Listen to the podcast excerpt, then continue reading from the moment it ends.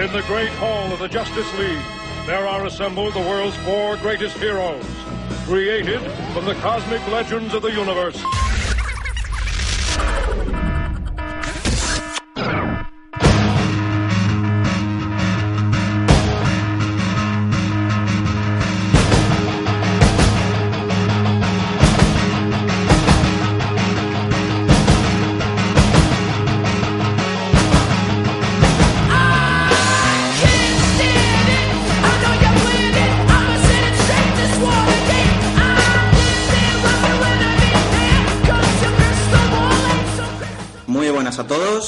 Bienvenidos a, a un nuevo podcast del Plan B, el quinto, el quinto podcast ya, y, y además súper orgullosos porque en menos de dos meses, ya grabando dos podcasts, ¿eh? Qué maravilla, ¿eh?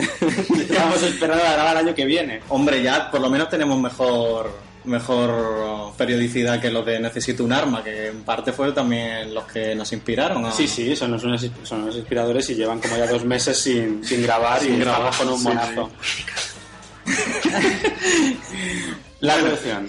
La cuestión es que, mm, que en pa- en parte el, el hecho de que estemos aquí grabando relativamente pronto se debe un poco a, bueno, vamos a hacernos un poquito de autopromoción a, a lo bien que nos quedó el anterior podcast, Sobre todo a nivel técnico, sí, sí. en comparación con, con cómo nos está quedando este.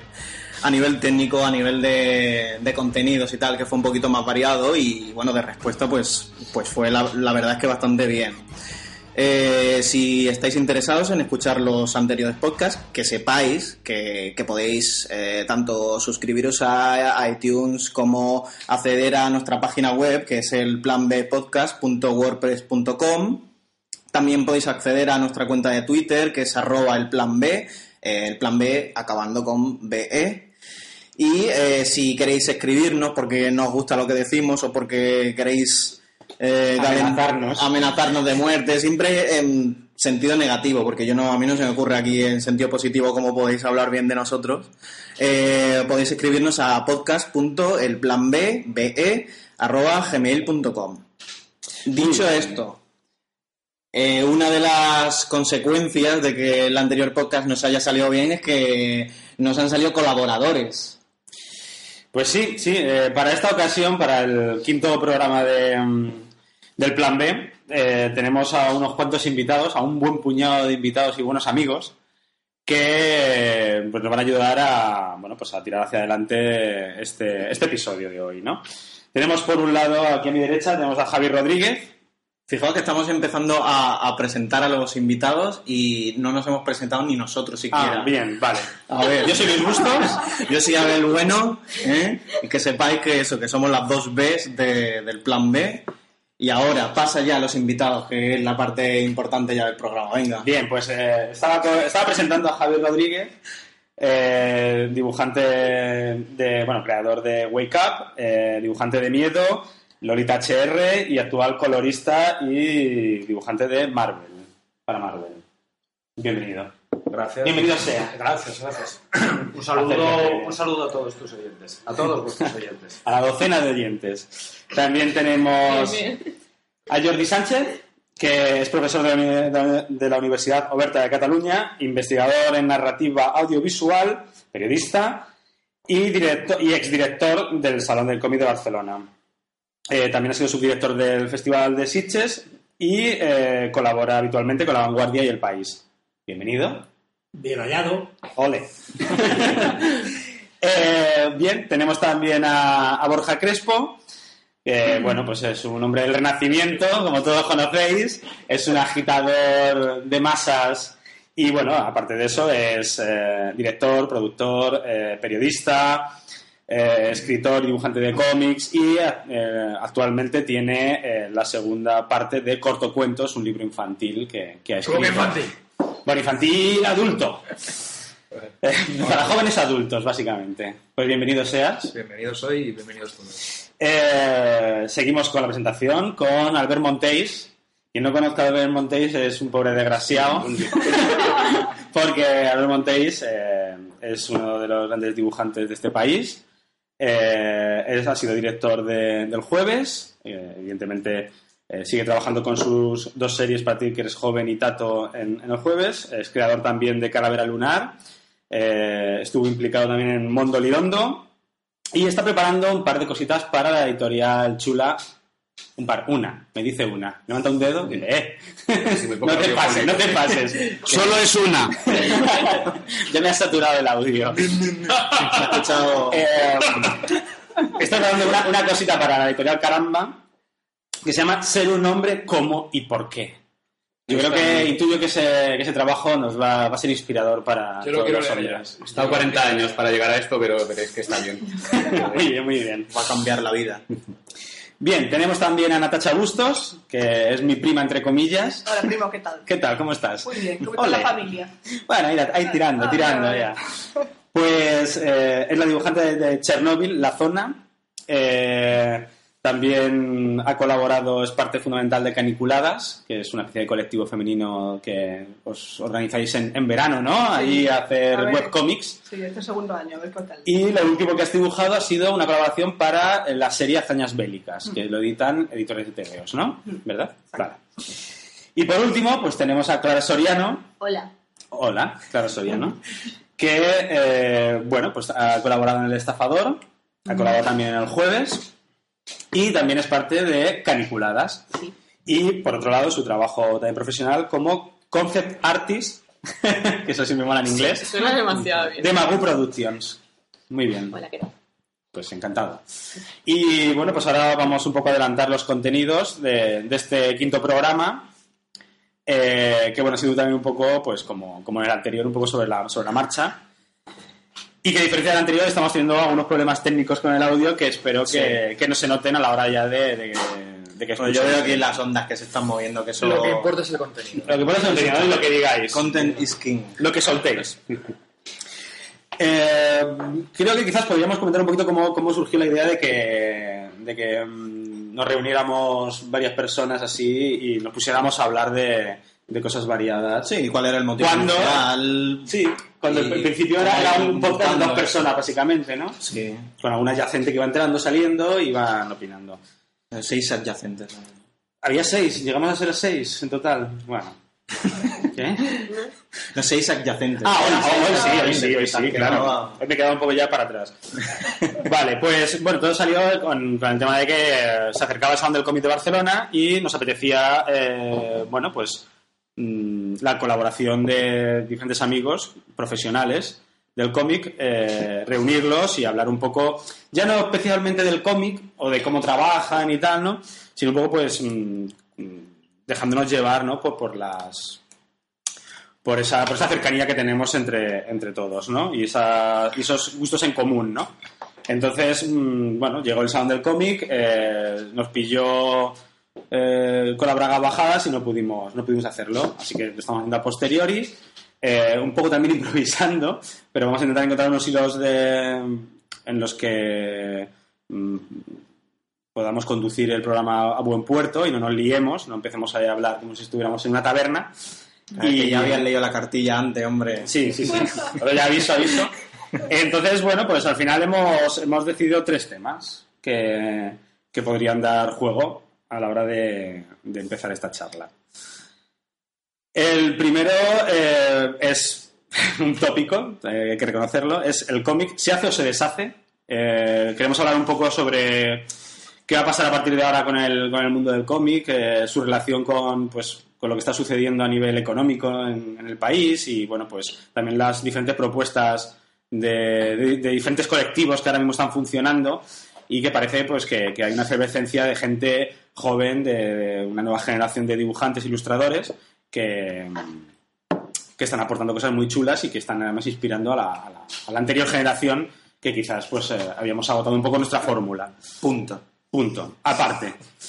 Luego tenemos un segundo tema que es eh, está relacionado con una noticia que, que surgió esta semana eh, y que tuvo una gran repercusión en Twitter, que fue la noticia de que el Consejo Audiovisual de Cataluña proponía, sugería el hecho de mm, eh, controlar, en cierta forma, pues las, los contenidos audiovisuales que se suben a Internet. Entonces, claro, pues esto escandalizó a, a- a muchos internautas, porque, claro, o sea, es un poco absurdo, ¿no? Y, y queremos un poco hablar de eso y queremos preguntar vuestra opinión, ¿no? Claro, Eh, a nosotros- ver qué os parece. También nos toca como, como Claro. podcast. Queremos saber si tenemos que pedir permisos, si tenemos que ir ahora a rellenar formularios y, y a No. mandar correos. Y... No. Pues vamos a ver qué verdad hay detrás de eso. Ahí, vamos a... Y ahí pegando golpes en la mesa. A correr el- el primero que la ha dicho que no pegamos golpes, el primero que Pero para ese tema hay que pegar golpes. Exactamente. Bueno, tema. y el tercer y último tema va a ser un poco, pues, qué es lo que nos pone palote actualmente a nivel, pues, de eh, qué consumimos de ocio, qué nos gusta, qué, qué escuchamos. De volver a hablar. Me voy a hablar de lo que estábamos hablando. Estábamos hablando ¿Quién mientras- te pone palote a nivel de... De lo que te pone el palote. para Siria, ¿no? ¿Qué te pone el palote? A nivel de lo que te pone el palote. Lo dejaremos para el final, para el momento más. Productos culturales que te produzcan erecciones, ¿no? Eso sería un tema. Me gusta, me gusta que haya habido una reacción tan, una tía que... tan interesante. fogosa. Si pasamos directamente a esta última parte. Venga, Bueno, todo esto, todo esto está Bueno, puesto para, para poder manipularlo y cambiarlo en el momento en que lo deseéis. Luego esto lo vais a. Pues por Joder, pues para eso no lo Si luego cortaremos con tus tacos, Con vestidos. Después de- más Esto lo vamos a cambiar todo por un loquendo y lo multiplicaremos ocho veces y iremos cambiando el pitch. A la mandanga, a la mandanga. Venga. Vamos aburriendo las piedras. Venga. Bien, pues eh, ¿quién quiere comenzar hablando sobre... A ver, Javier. Para hablar. Tú, tú, como Luis, yo siento romper un poco la magia de la radio y del podcasting, pero ¿qué tal si pausamos esto un poquito Y ponemos le damos a control save y ponemos una canción que, hombre... Controla afeitar. Control control save, claro. Pongo una canción que no, hombre, que no. Que sí, que este hombre lleva... de- Eso va para luego para el luego va el. Y no nos interesa. Ha dicho control 6, pero tenía que haber dicho comando 6. Comando. Control al eh, sub. cuidado. Seis. Comando es... Controlar sub. Vale, pues vamos a hacer una, una pequeña parada y, eh, y salvamos esto y continuamos en un momentito. Salvemos. Gracias.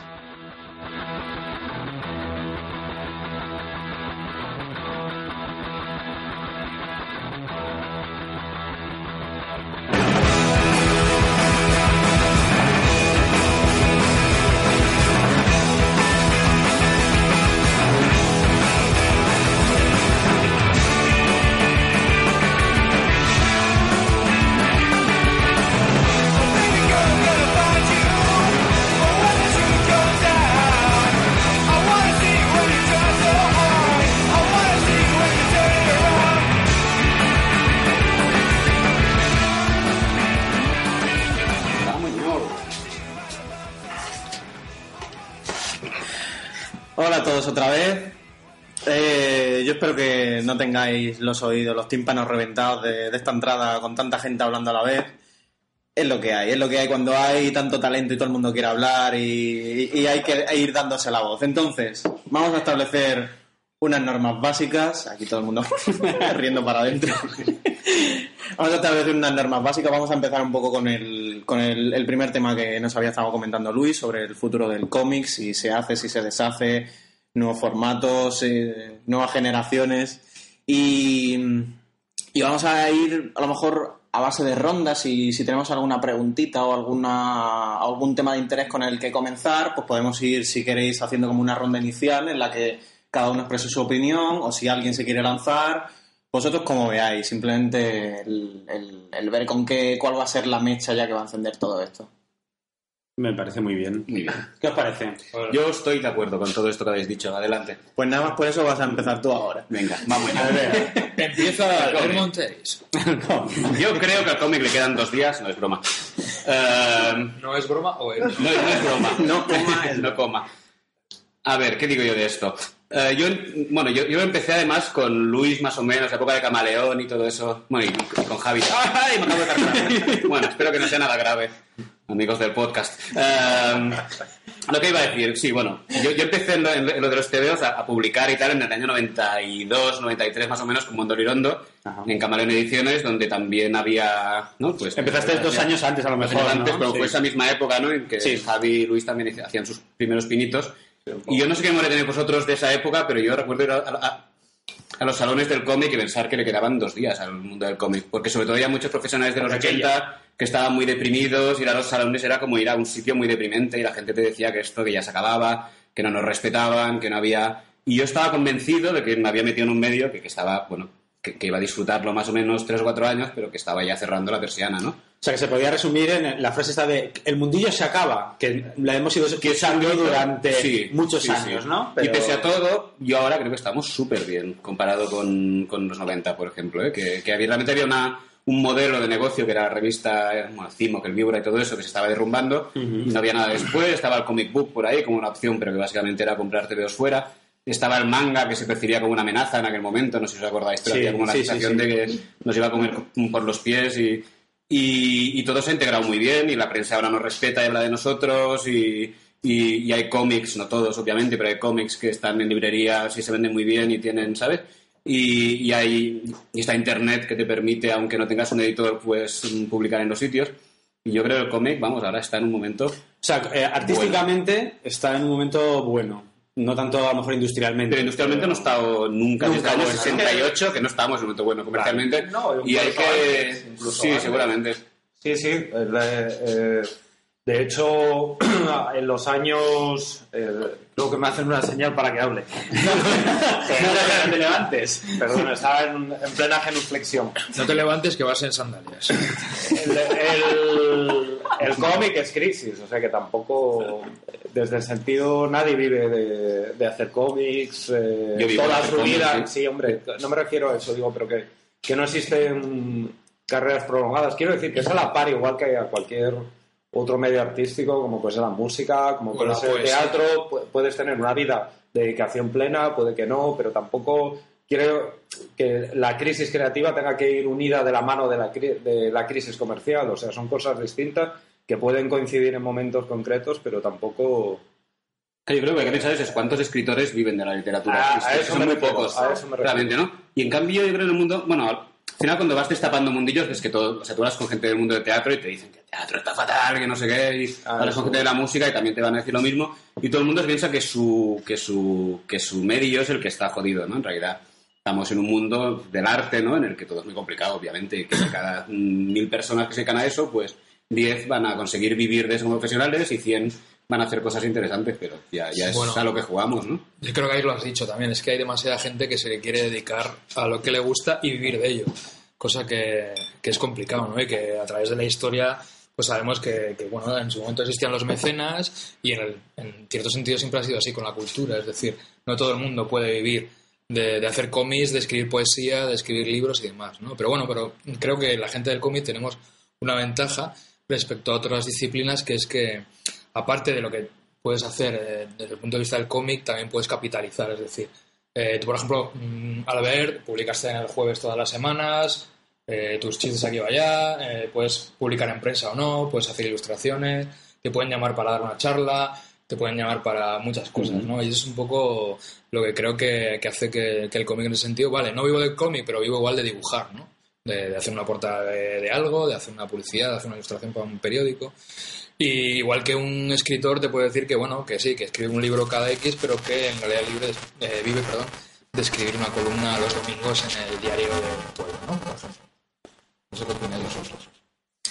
Sí, no, o sea, trabajar en el cómic requiere difícil dedicar tiempo importante a de me. Yo, diferenciaría mucho la obra de la profesión, que es un poco igual lo que dice. Pues hay gente que, que apuesta por porque en el tema ingresos, que es cómo te ganas la vida, eso sea tu, tu fuente principal, y otra gente que igual no le importa, o sea, que está feliz eh, haciendo horas de oficina en, en otro trabajo de otro tipo y puede hacer unos cómics estupendos. Es que la obra es, totalmente distinta de, Sí. de la profesión.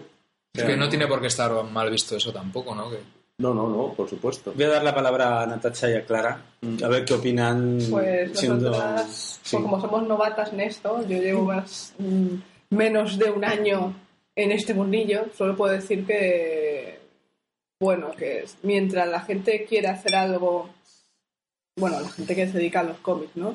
Que quiera publicar, lo puede hacer realmente, ¿no? Si se dedica a ello, se esfuerza, lo puede conseguir publicar. Ya que quiera vivir de ello o no, ya es una cuestión ya personal y cómo uno se lo monte, ¿no? Uno puede luchar por ello o quedarse o como estaba con su trabajo anterior o buscarse la vida como sea.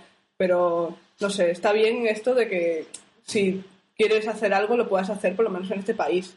Que nos quejamos mucho aquí, que la cosa está muy mal, no sé qué. ¿Quiere- Bueno, ¿Quieres decir que hay posibilidades de poder editar, Sí, ahora aunque es aun- auto, aun- autoeditándote Claro. o eh, a través de plataformas pues, más digitales Claro. o tal, ¿no? Sí, eso, que ahora mismo con los medios de internet, la, la cantidad de nuevas editoriales que están saliendo, creo que esto facilita mucho la cosa de, de poder uno hacer lo que le gusta y no sé, está bien, ¿no?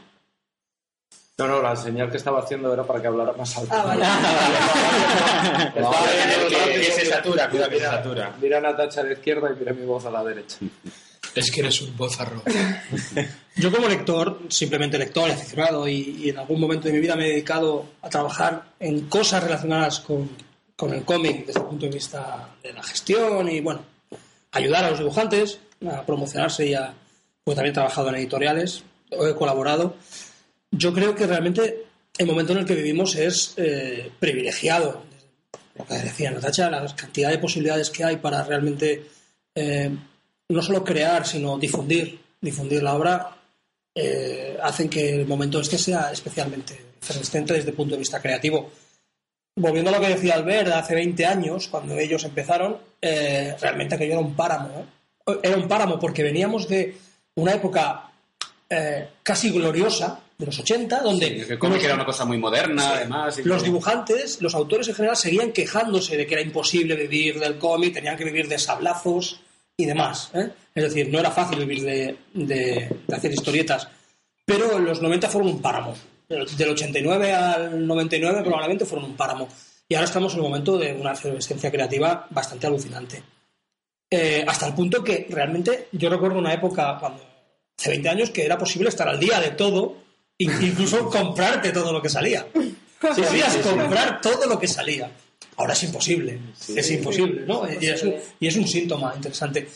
Eh, yo que no soy dibujante ni soy profesional de, de la historieta, me parece muy bien este, este apunte que hacéis de que una cosa es la obra, una cosa es crear y la otra es pretender dedicarte a ello. Es decir, no tiene nada que ver. Uno puede ser funcionario, profesor de universidad o, o tener una tienda. Pero si y te, ya- y si te quieres dedicar realmente profesionalmente a esto, ¿qué pasa?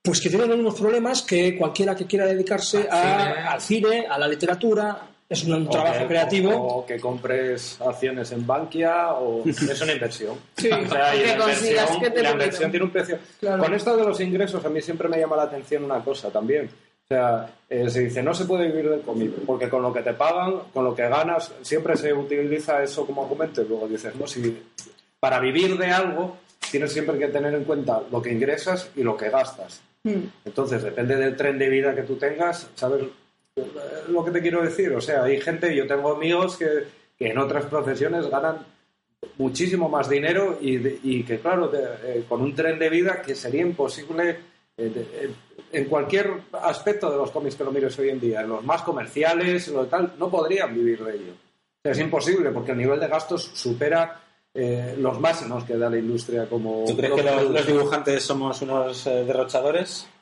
No, no, no, no. Hablo de la gente en general, que muchas veces cuando se dice no puedo vivir de esto o no puedo dedicarme a esto, bueno, depende de, de dónde tú tengas el baremo de ingresos y, y gastos y cómo te quede a, a fin de mes. Es que es así. A mí hace poco en el salón, hablando con un dibujante y tal, me dijo, es que claro, es que los cómics y tal, si cuentas la hora, te sale fatal. A eso Hombre, es. claro. Claro, yo pensaba, si cuentas la hora, dedícate a, a enyesar paredes, ¿no? Por ejemplo. Que, que la hora Os se puedo decir- pero- os puedo pero no decir- conozco a casi nadie que cuente la hora dibujándote. A ver, te puedo decir por experiencia propia que si tú escribes un libro y cuentas eh, el precio por folio, no lo escribirías. Dentro de la risa nerviosa. Claro. O por hora, claro, En evidentemente. cualquier profesión, creo. Eso, a, mí me ha pasado, a mí me ha pasado de comentarle a alguien medianamente ajeno de- del- al mundo de los TVOs lo que se suele cobrar por un álbum y flipar. O sea, tener una imagen del dibujante como alguien que, que si estás publicando estás ganándote la vida y además tienes un, no un tren de vida, sino una cierta calidad de vida y dicen, no, no, es que yo he cuidado, que yo por un álbum cobro esto. Y, y se te quedan, dicen, joder, macho. O sea, lo estás haciendo por amor al arte. Y que precisamente estamos haciendo para arte. Pero el mundo de ser publicado tiene como una obra mágica, ¿no? También yo creo, cuando la gente mira, he hecho un libro, ¿no? Sí, sí, sí. Eso para mucha gente está Pero luego- fuera ya de luego- lógica. Luego son las cosas que te realizan en la vida. O sea, es que es tan fácil como eso. O sea, si, si tú te sientes realizado haciendo una actividad y, y- y personal, profesionalmente te desarrollas, pues ¿Clara? No, que, que me preguntaba si la pregunta inicial iba referida a la industria o al cómic en sí. Yo ya no recuerdo la pregunta inicial. Pues El futuro del cómic. Estamos hablando del presente. Bueno, yo creo que, yo creo que estamos abordándolo desde ambos puntos de vista, tanto de, de Económico y crea- creativo, de- ¿no? económico y de creativo, que no van a la par, claro, porque el económico siempre es un desastre y todos lo Ahí sabemos está. y entramos a Pero esto toda la sabiendo un cultura, es poquito. importante la cultura. toda Y- la cultura, es y decir- España no es un país que tampoco cuide muy bien de sus artistas. Es- ¿no? bueno, el mundo en general y España en particular. Eh, Yo creo que desde que, desde que Bea lo contaba, enseguida, enseguida, claro, te No, digo, no, no ¿eh? no, es que siempre ha sido un desastre, no. Durante una época histórica muy concreta no lo fue, pero a partir de ahí siempre. Sí. Es decir, Bea explicaba en una entrevista cuando trabajaba en selecciones ilustradas que cobraban en libras, cobraban en dólares. En ese momento dibujar era, o sea, se podía vivir muy bien, pero eso acabó, eso fue parte de un momento histórico muy concreto, ya está. Que, bueno, yo quería decir que eh, artísticamente estamos viendo un momento, me parece que es excepcional con Internet. Porque, a ver, yo me inicié en el tema de los cómics, inicié como lectora, yo en los 90, yo soy un poco más joven. Soy más jovencita de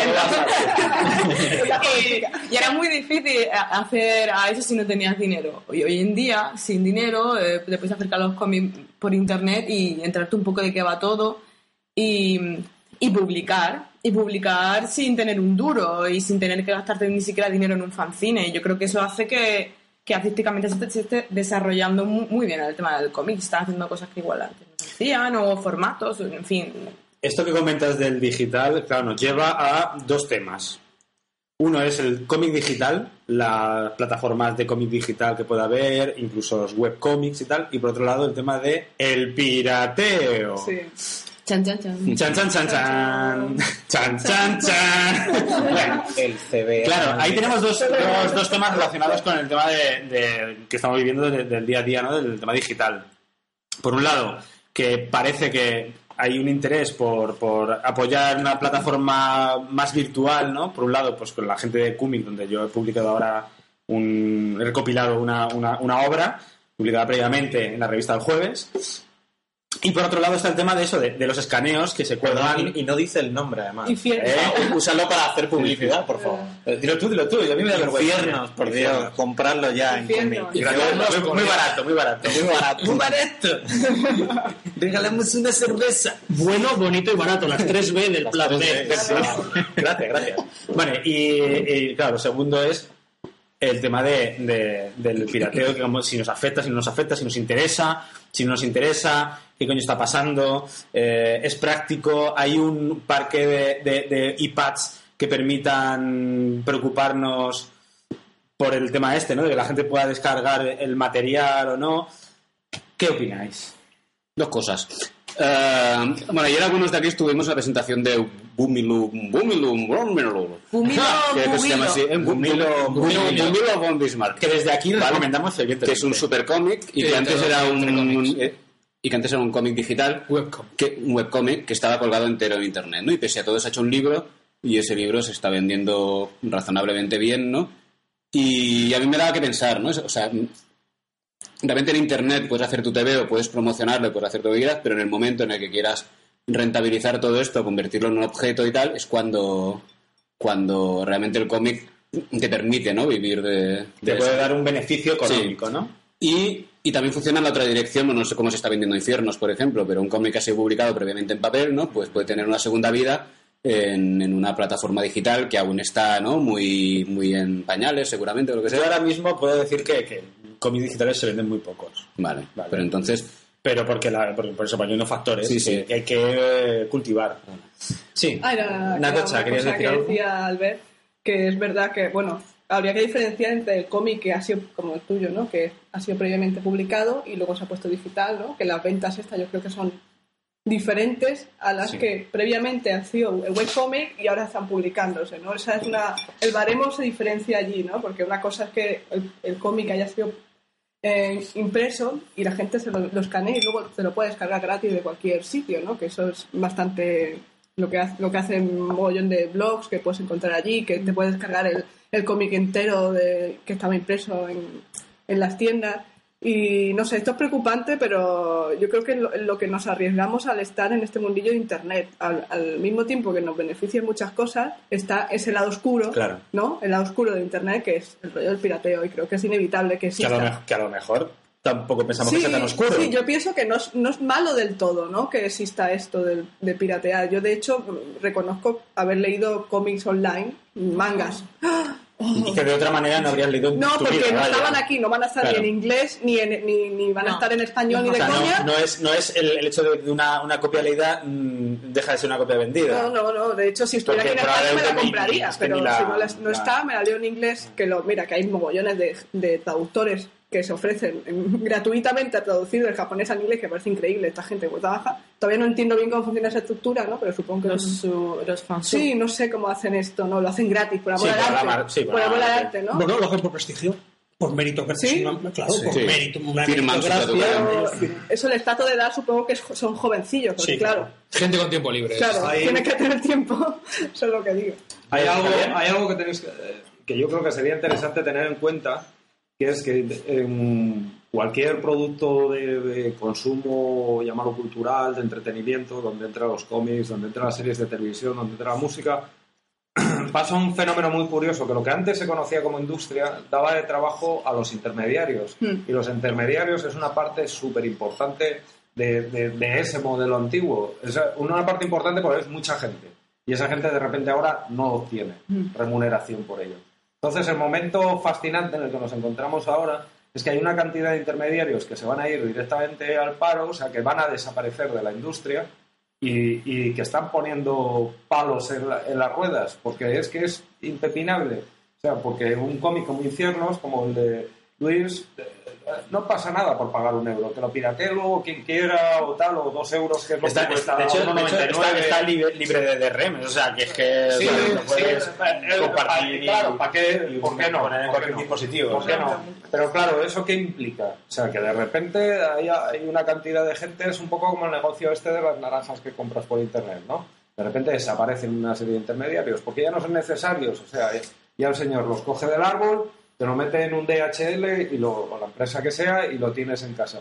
Y esto es lo que se está descubriendo ahora con la música, es lo que se está descubriendo ahora con los cómics y tal. Lo que pasa pues es un poco como las energías renovables versus el, petróleo y todo esto. O sea, hay todavía una, una jerarquía y, y- y una cantidad de gente que está trabajando eh, en el modelo antiguo. Es que eso es así, lo conocemos en las editoriales.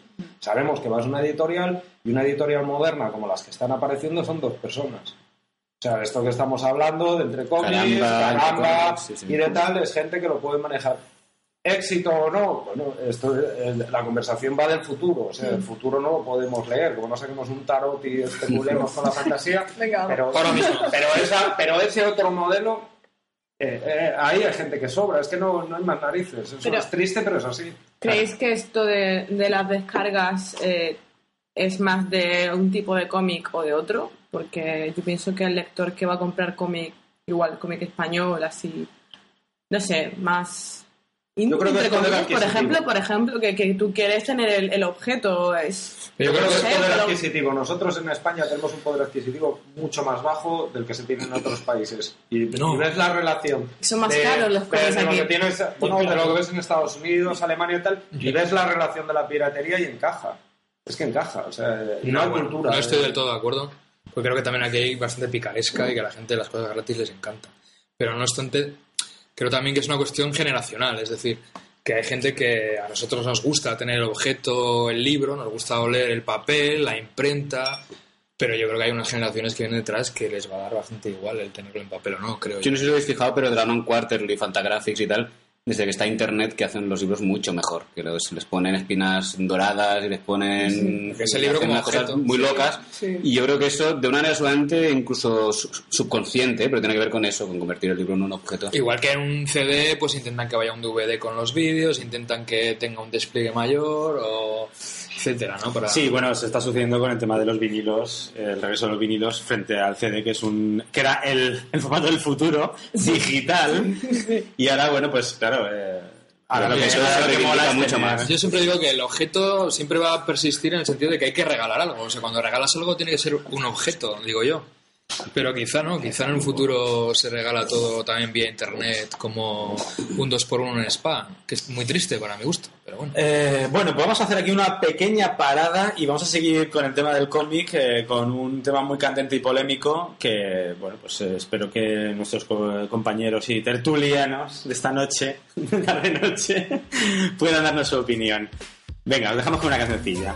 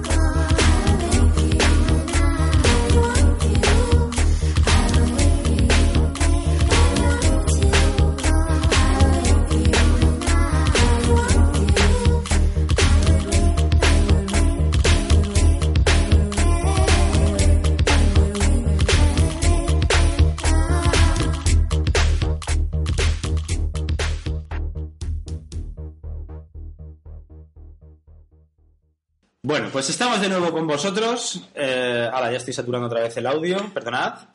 Eh, hemos hecho una pequeña paradita porque la charla anterior la verdad ha sido densa e interesante. Se han comentado muchas cosas eh, al respecto, ya no solo de- del futuro, de lo que hemos, menos hemos hablado, sino también de- del presente y del pasado del cómic.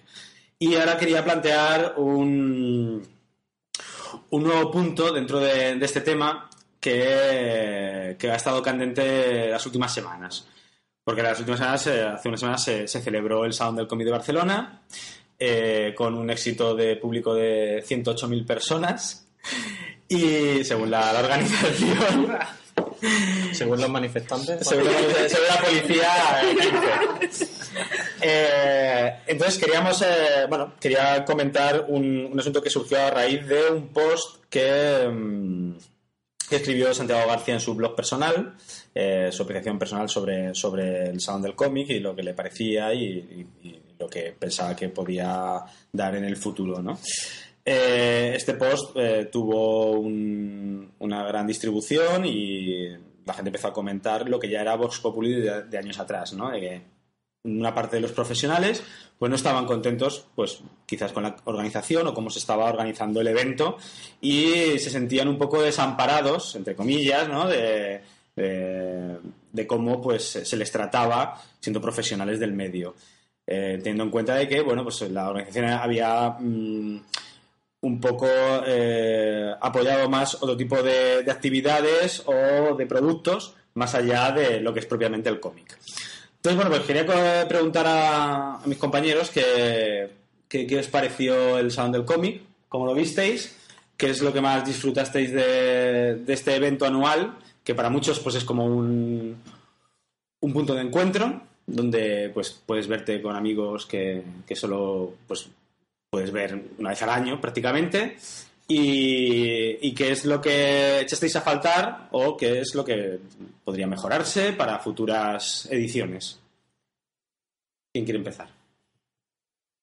Jordi, Jordi. Hay miedo. No, pero Jordi quiere dar réplicas, yo creo. No, no, sí, bueno, yo lo que, lo que puedo decir es que yo estuve implicado personalmente, bueno, pro- profesionalmente en la organización del salón desde el año 95 como director adjunto y a partir del 96 como director hasta el 99, más o menos, sí.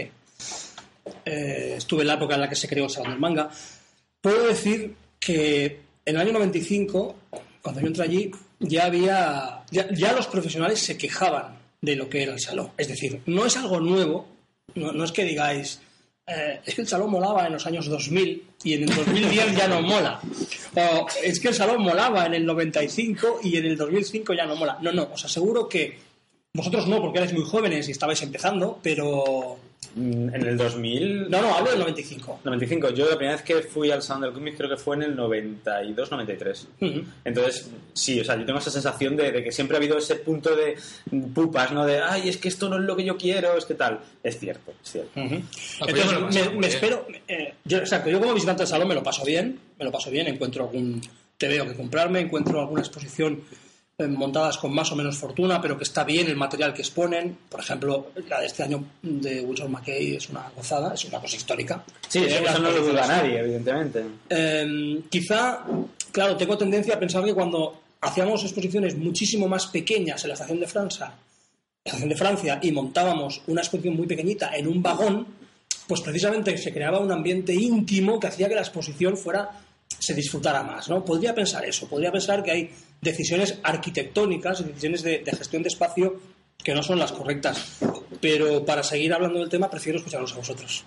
muy bien, muy bien. Bueno, ya que habláis de, de las exposiciones, pienso que es uno de los problemas que hay actualmente. Es que hubo un tiempo, y tú lo has dicho, no había en la estación de Francia, que eran esos momentos en los que tú te metías en el vagón, te introducías en la exposición y estabas aislado del resto del salón, lo cual te, te permitía poder disfrutar mucho más de, de lo que te gusta. Ahora precisamente yo creo que es, hay más cantidad que calidad. No calidad del, del contenido, sino del continente. Es decir, las exposiciones están puestas de una manera muy caótica.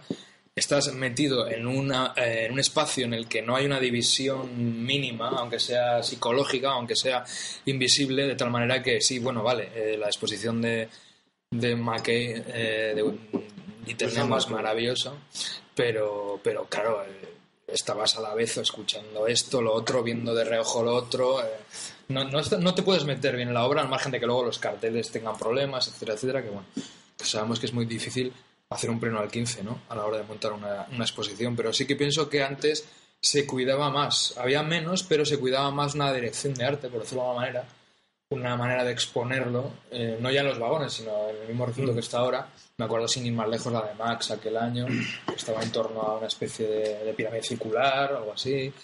Eh, otras en el que ha habido un mínimo de interés en que haya un espacio que tenga algo que decir al margen de, de los originales maravillosos que se exponen. ¿no? Creo que es una de las cosas que se ha perdido. Sobre todo teniendo en cuenta que, ahora vamos a una cosa técnica, pero sobre todo teniendo en cuenta, como decía, que, que el discurso de una exposición es el espacio, más que el. Muchas veces a, a igual nivel que el material. Es complementario. O sea, Claro. crear un ambiente es fundamental para que, para que el, el- el espectador, ¿no? El, el- el visitante, ¿no? Que, que- que vea la exposición pueda introducirse dentro de del mundo particular del autor, ¿no? Sobre todo si estás en una especie de pequeño parque de atracciones. Ahí está, ahí está. Sí, sí, sí. Y sobre todo para un público que realmente no tiene por qué entender lo que es un No, original. o sea, claro, el público del que quizás, que quizás no le interesa la obra en sí, pero de repente ve una instalación cuidada, tal, eh, atrayente, y decide acercarse. Entonces es cuando descubre y al- al autor. mínimos, es decir, de la exposición. Vamos a seguir hablando de la misma. De Little Nemo, ahí, que hubiera habido simplemente una cama ahí en medio o algo que nos hubiera Sí, sí. metido un poco Sí. un juego con Hubiera unas volado. sábanas, un juego con, la, con la- el, el con el tal. con- Yo creo que no hay sé, diferencia no sé. muy grande entre meterte en una exposición y pasar por una exposición, que es lo que pasaba en el Salón del Cómic, ¿sabes? Y lo que no pasaba antes, porque el espacio, como decís, es un vagón en el que tenías que entrar, ¿no? Y entonces era un evento, ¿no? Era algo, y, y ahora las expos. Yo, de todos modos, estamos hablando mucho de las expos y yo creo que este año ha hado mucho que discusión en internet sobre el salón y ha sido, yo creo ha habido dos factores que han, que han hecho sobre todo eso y, y que las expos han sido como un, un efecto secundario, un efecto de que se puede hablar, pero ha sido por un lado el pistoletazo de salida que fue que la presentación del Salón del Cómic la hicieron dos diseñadores de videojuegos y se empezó a incidir mucho ¿no? sobre el tema de videojuegos y robots Ajá. y tal. Son cosas que no, son, no tienen una relación aparentemente tan directa con el cómic, más allá de que y el Rock público es parecido. ¿Eh? Festival Rock in Rio. es verdad, me olvidaba de eso. Y por otro lado, yo creo que otro factor ha sido que este año ha habido un par de eventos fuera de, de lo que era la programación oficial del salón que han estado muy bien y que han Dinamizado, y quizás. que sí que más. tenían que ver con un momento muy estimulante y de no y de, y de un muy y muy interesante del mundo del cómic que no está reflejado en el salón del cómic porque no se veía por ningún sitio en cambio te ibas a la fiesta de entre cómics o ibas a los Golden Globos o ibas a otras cosas que están montadas coincidiendo con el salón aprovechando la, la gente que hay y todo eso pero que, que al mismo tiempo sí que reflejan un mundo del TVO que no, que no está en el salón del cómic para nada Yo creo que, eh, perdón, hay una, una cosa que sería interesante poner sobre la mesa, es que hay, eh, yo diferenciaría lo estético de lo ético. A bien lo estético estamos todos de acuerdo que es un horror traer una exposición de Winsor McKay y que no sea noticia, que no habrá periódicos. O sea, estamos hablando de un evento a nivel artístico que está muy por encima de lo que estaba en el salón. O sea, de, de 100 años. Sí, sí, que solo ello podría estar expuesto en una exposición sola en el CCCB, eh, anunciada a bombo y platillo como un evento increíble. Entonces, estamos de acuerdo mucha gente que en lo estético no nos gusta este salón. O sea, es, es una cosa obvia, pero bueno, eh, la contraargumentación que puede tener Ficomic o, o la gente que está detrás del evento, pues hasta cierto punto es tan válida como, como la que podemos tener nosotros porque es estética. La ética, a mí lo que me toca más las narices de un evento de estas cuestiones y tal, es la poca visión, joder, que se tiene de lo que es el futuro lector. O sea, de lo que de decir, voy a invertir en lectores. Y no hablo solo de críos, hablo sino de, de potenciales lectores. Y decir, hostia, ¿por qué tengo que apelar a que el, público, la audiencia que yo tengo, es eh, medio boba, que tengo que organizar actividades paralelas con mucho más renombre para que así de rebote caigan en los TVOs, para que caigan en los cómics. Cuando los cómics en, su en sí mismos son muy atractivos. Eh, una semana, diez días antes, estuvimos viendo un concierto de Max eh, con Berberian y con Pascal Comelade que debería estar en Ficomic. O sea, que alguien que esté trabajando en el cómic como espectáculo, como un evento, como una feria, lo tendría que tener en el radar y, y- y tendría que tenerlo, pero vamos, prioritario para conseguir ese espectáculo como fuera. Porque estamos hablando de un espectáculo único y, y con artistas de primer nombre. A eso me refiero, o sea, a- ahí voy cuando lo ético. Tengo amigos que me dijeron, bueno, pero lo de los robots no estuvo tan mal. Yo, personalmente, lo de los robots no tengo absolutamente nada en contra. Además, me fastidia un poco que vaya la discusión por ahí, porque personalmente conocí el día de la charla que, que tuvimos a Jordi, o sea, que, que hay gente que, ves que es buena gente, gente que trabajó y que hay gente de- que están bien ahí detrás. Pero claro, me llama la atención el, el que digas, bueno, pero es que los críos se lo pasaron de puta madre. Bueno, pero es que igual los críos, si van a un salón del cómic, hacen una oferta para los críos. Te, fascina ver a la gente dibujando. Lo abrimos mil veces. Cuando estás firmando, te vienen a que le firmes el papel más tal porque es una fascinación increíble. Multiplícalo por 10, eso. O sea, no, no lo lleves al rollo mercantilista de estar tristemente sentado en una silla, no sé qué, eh, eh, proyecciones, gente dibujando, críos participando, gente nueva que llega. O sea, una sensación dinámica, abierta, 2.0, joder, 3.0, lo que sea, que es como está el resto de la sociedad en 200 cosas. O sea, que es eh, eh, lo que es Rock en Río, que es, eh, a mí personalmente me parece caspa de, de la manera, pero incluso como festival está mucho más adelante. Es- técnicamente es mucho más avanzado en la interacción con el público, en hacerlo interesante para la gente que va, lo que es un sonar, porque son festivales que están en otro punto ya. Donde el Salón del Cómic, el problema que tiene es que la página web es antipática, que, que como profesional sabes quién sale en la página web, quién aparece en las fotos y de repente empiezas a unir hilos y eh, estéticamente es feo, pero es que éticamente eh, eh, pierde agua por todos lados y ese es el mayor problema. Es que, claro. otro es una cuestión de gustos. Yo personalmente ya, ya dije lo que pienso de Internemo o lo que pienso ver esas páginas ahí. Pero, pero si tú no lo elevas a la categoría que tiene Star, ¿cómo lo vas a pedir a alguien que no lo conoces? Bueno, es que es lo que apuntas. El problema es que hemos llegado a un punto en el que mm, parece que para, para vender el cómic tienes que eh, apoyarte en unas muletillas que pueden ser los videojuegos o cualquier otro tipo de actividad. O sea, el es sonar- defender los toros el- porque el- es fiesta nacional. Pues no, joder, o sea, no hace No, o falta sea, eso. Si, no puesto- se- si igual es que no gustan los toros y no va la gente a has puesto el ejemplo de, has puesto el ejemplo del sonar. La gente que va al sonar va al sonar y el sonar lo que vende es música electrónica, fiesta y, Una y música de Una vanguardia. Una y. Y es, y es eso, es eso. O sea, no intentan encontrar excusas para luego intentar vender otra cosa. Sí, Y hay puestos de perritos calientes, hay gente que hará mimos, Sí, habrá pero- cosas horribles, pero que bueno, Pero es eso, pero no pero, pero venden eso. Y, y creo que Hay droga en los baños. El sonar Cosa que en el salón del cómic me da que no. Luis, esta vez no No pasa no a ver, pasa se ha caído nada. una cerveza. Pero yo creo, yo creo que hay- ha habido una, una palabra que ha dicho Javi y voy a ser breve y luego le voy a pasar la, la palabra a Jordi que tiene muchas ganas. Se le ve, se le ve. Y es que el salón del cómic nos resulta antipático a la gente que, que estamos relacionados con el sector y eso es lo que creo que tiene que cambiar de alguna manera. No sé cómo. Borja, pero Borja, pero ojo, yo eso lo apunto como una valoración personal que entra, entra dentro de lo estético y ahí, de verdad, igual de repente lo que me puedan decir en contra tiene el mismo peso y el mismo valor que lo mío. No, pero lo decía yo. en Yo lo que me da en pena es que- decir, joder, ¿dónde está el I más D de la industria? O sea, ¿dónde está, lo- lo ¿dónde en está el- la inversión? No olvidemos una cosa, que es que, que- es que Ficomic no es la industria... Disculpa.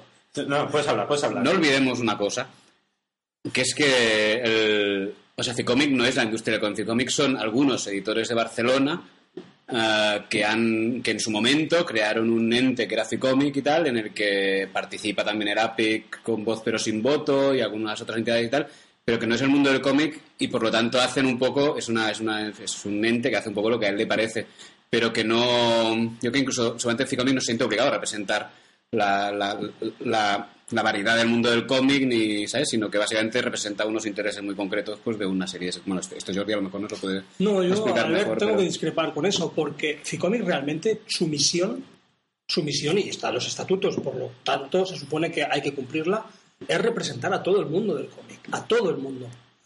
Eh, el hecho que haya una serie de, de- de editores ahí representados y otros no, eso es una cuestión de la dinámica política que se ha ido creando y es coyuntural. Puede cambiar de repente, puede cambiar directamente Ficomic y que la cosa cambie.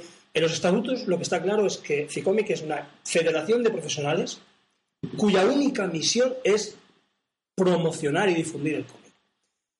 Mm, Había gente en algunos posts de internet o en algunos comentarios, había gente en, algún- en los blogs que decía Ficomic tiene todo el derecho del mundo porque es una entidad privada dedicada a ganar dinero. Falso. Ficomic no es una entidad gana- dedicada a ganar dinero, que yo sepa. Hace muchos años que no estoy ahí, pero nunca lo ha sido. Como una fundación está obligada a reinvertir todo aquello que gane, es decir, no puede repartir dividendos. Ahí no hay nadie repartiendo ese dinero. Con lo cual, eh, si Ficomic gana dinero es para conseguir hacer mejores salones al año siguiente. En el caso de los años que estuve yo, el dinero solamente servía para una cosa, que se ganó algún dinero, solo servía para enjuagar un déficit brutal que había. ¿no? Pero bueno, en cualquier caso, Ficomic no, está para, no es una empresa que reparta dividendos entre accionistas. Eh, eso por un lado, es decir, Pero un inciso, no es una entidad privada, pero parece que funciona como tal, ¿en qué sentido? Tal y como se comportan. Ah, bueno, eso es otro. Pero es un tema de política. De, de política. Es decir, yo te hablo de estatutos, Borja. Te hablo de estatutos y digo, los estatutos son así.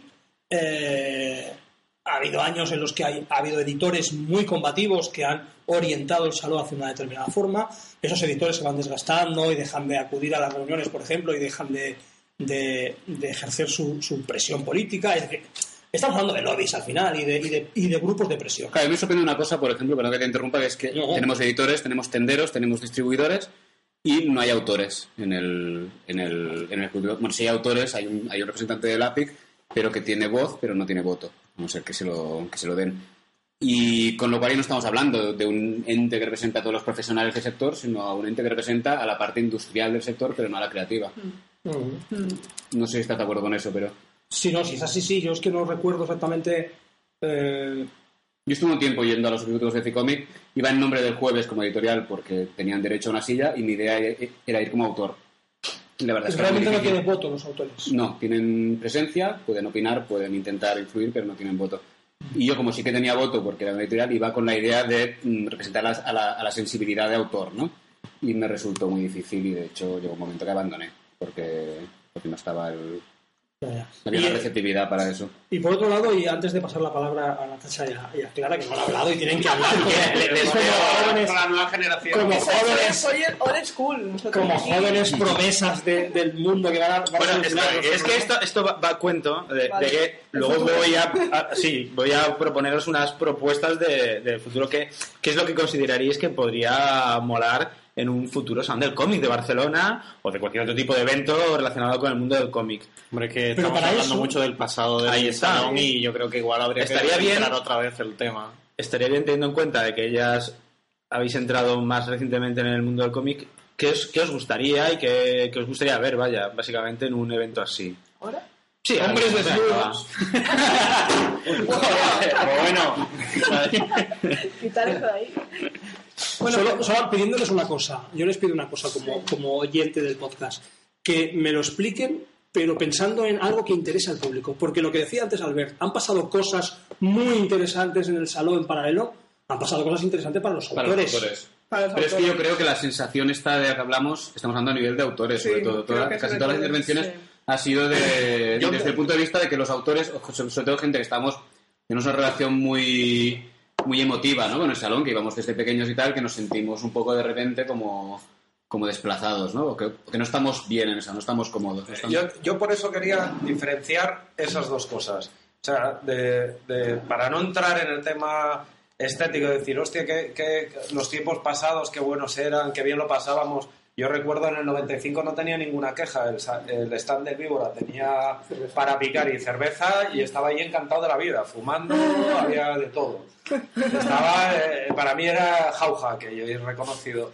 Pero, pero sobre todo, el, para mí hay esa parte que es decir, joder, o sea, la inversión, el cuando tú, eh, eh, ese amor por los TVOs, que quieres compartirlo y dices, tengo este TVO y se lo quiero dejar a este vecino o a este amigo que no lee un TVO, y de ese poder de seducción que es la educación. Educar es seducir. O sea, educar lectores es igual que en el colegio. El, el- el profesor que recuerdas con cariño era un gran seductor, siempre. No era un- una persona odiosa o tal. Era la persona que te seducía. Esto es lo mismo. Educar es mostrar un, corte- un contenido, algo que, que- que pueda captar. Eso es la labor principal de algo como... Es que es eso.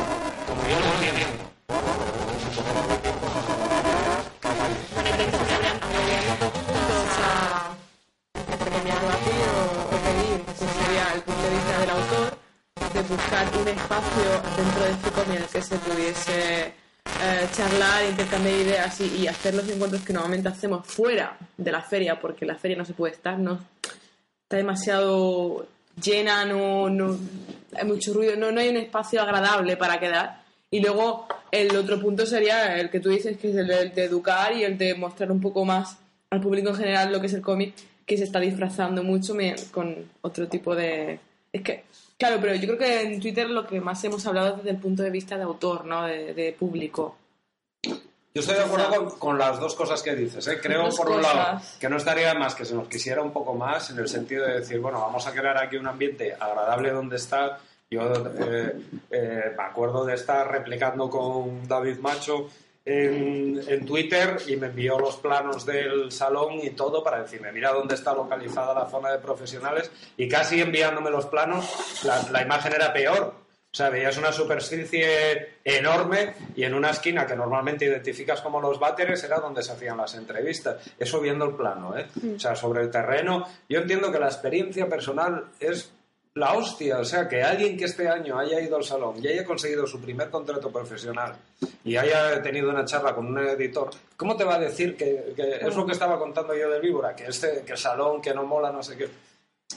Como autores, está claro, yo estoy totalmente con lo que tú dices. Un área profesional donde poder estar, estar a gusto, donde las reuniones sean distendidas, no mediadas, o sea, no llevadas de la manita de nadie, porque somos todos adultos, tenemos el carnet de identidad, vacunados, lo cumplimos todo, para, para reunirnos tranquilamente, como nos salga.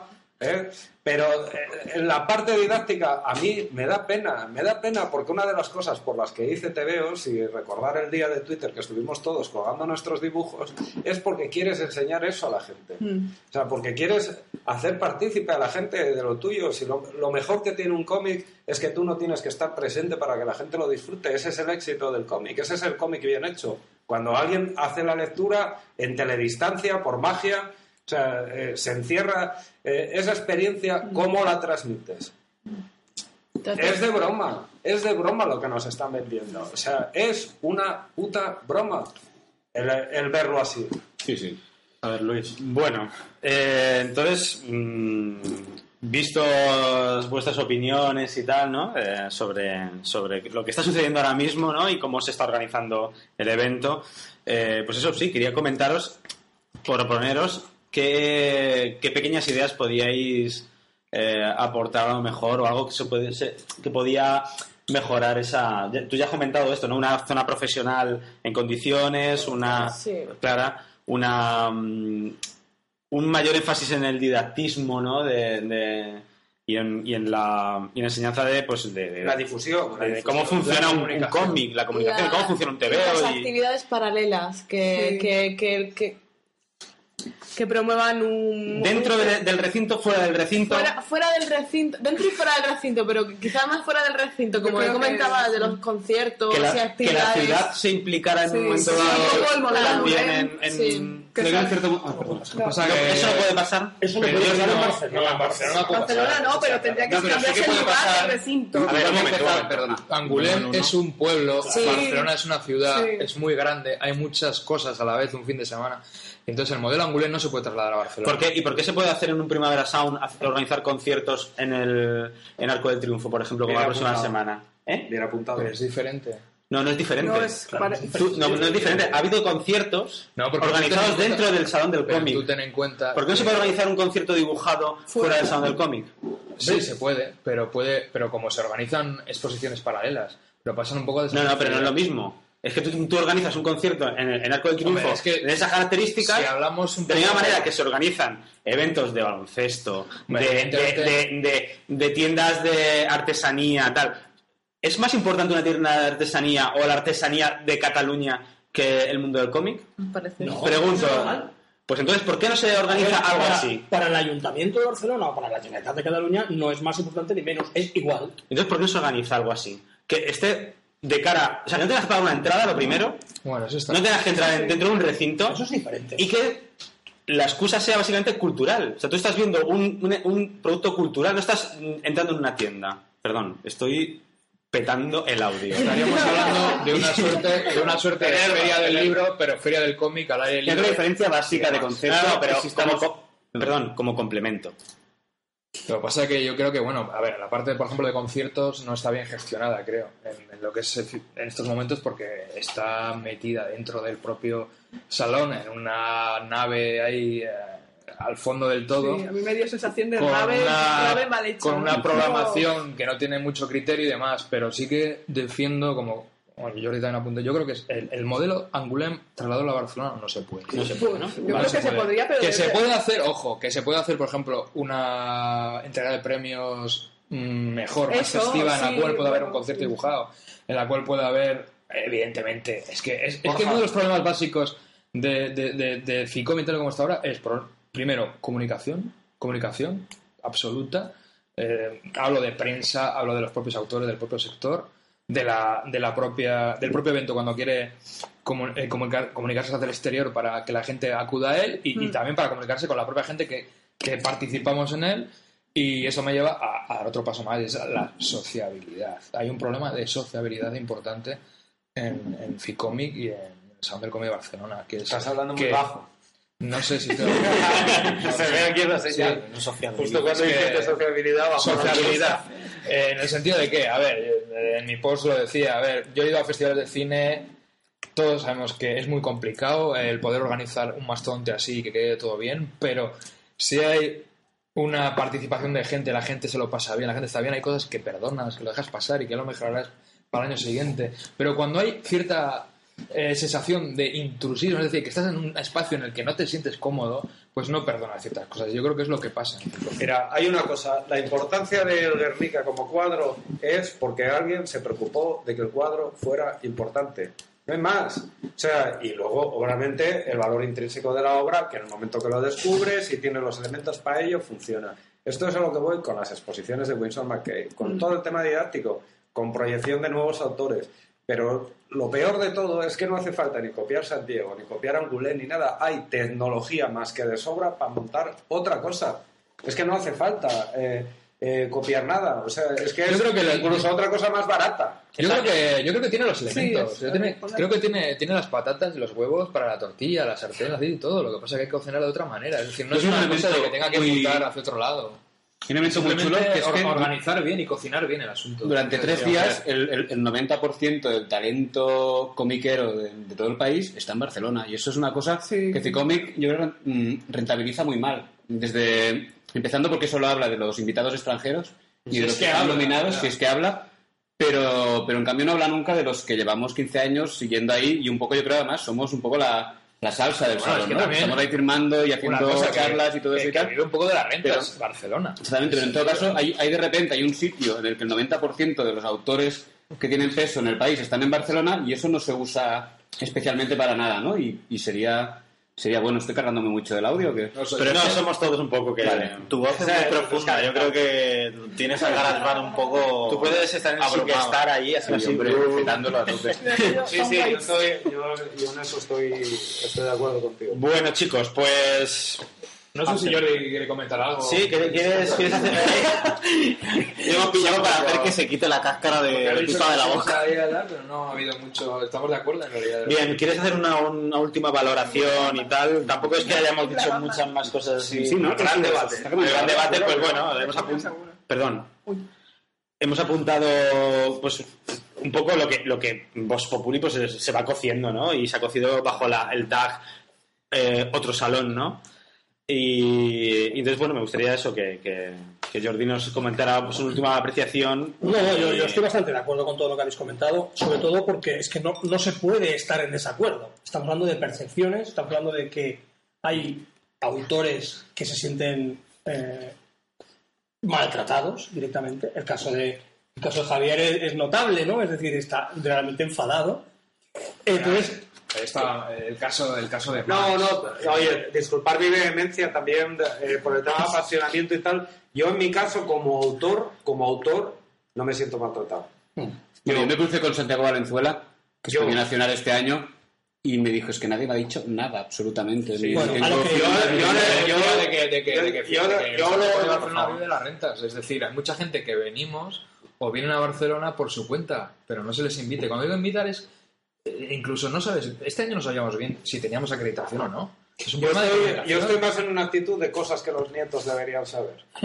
No, no, no, no, no, Javi, en te serio. veo muy didáctico. No, Eso me parece no, muy guay. Es que no tengo, no tengo ningún interés, ninguno, de que eh, mi problema con la actual directiva de Ficomi, que empezó por el cartel que hice, que fue el primero que el primer cartel que estrenaron ellos, lo hice yo, y nunca más volví a tener ningún problema. No tengo absolutamente nada personal, ni tengo ganas de... No, como autor no me siento para nada maltratado porque sencillamente llevo años que no estoy publicando en España, que estoy haciendo cosas más para afuera y entiendo que estoy en la proporción justa de, la representación que tengo en el mundo editorial en el país.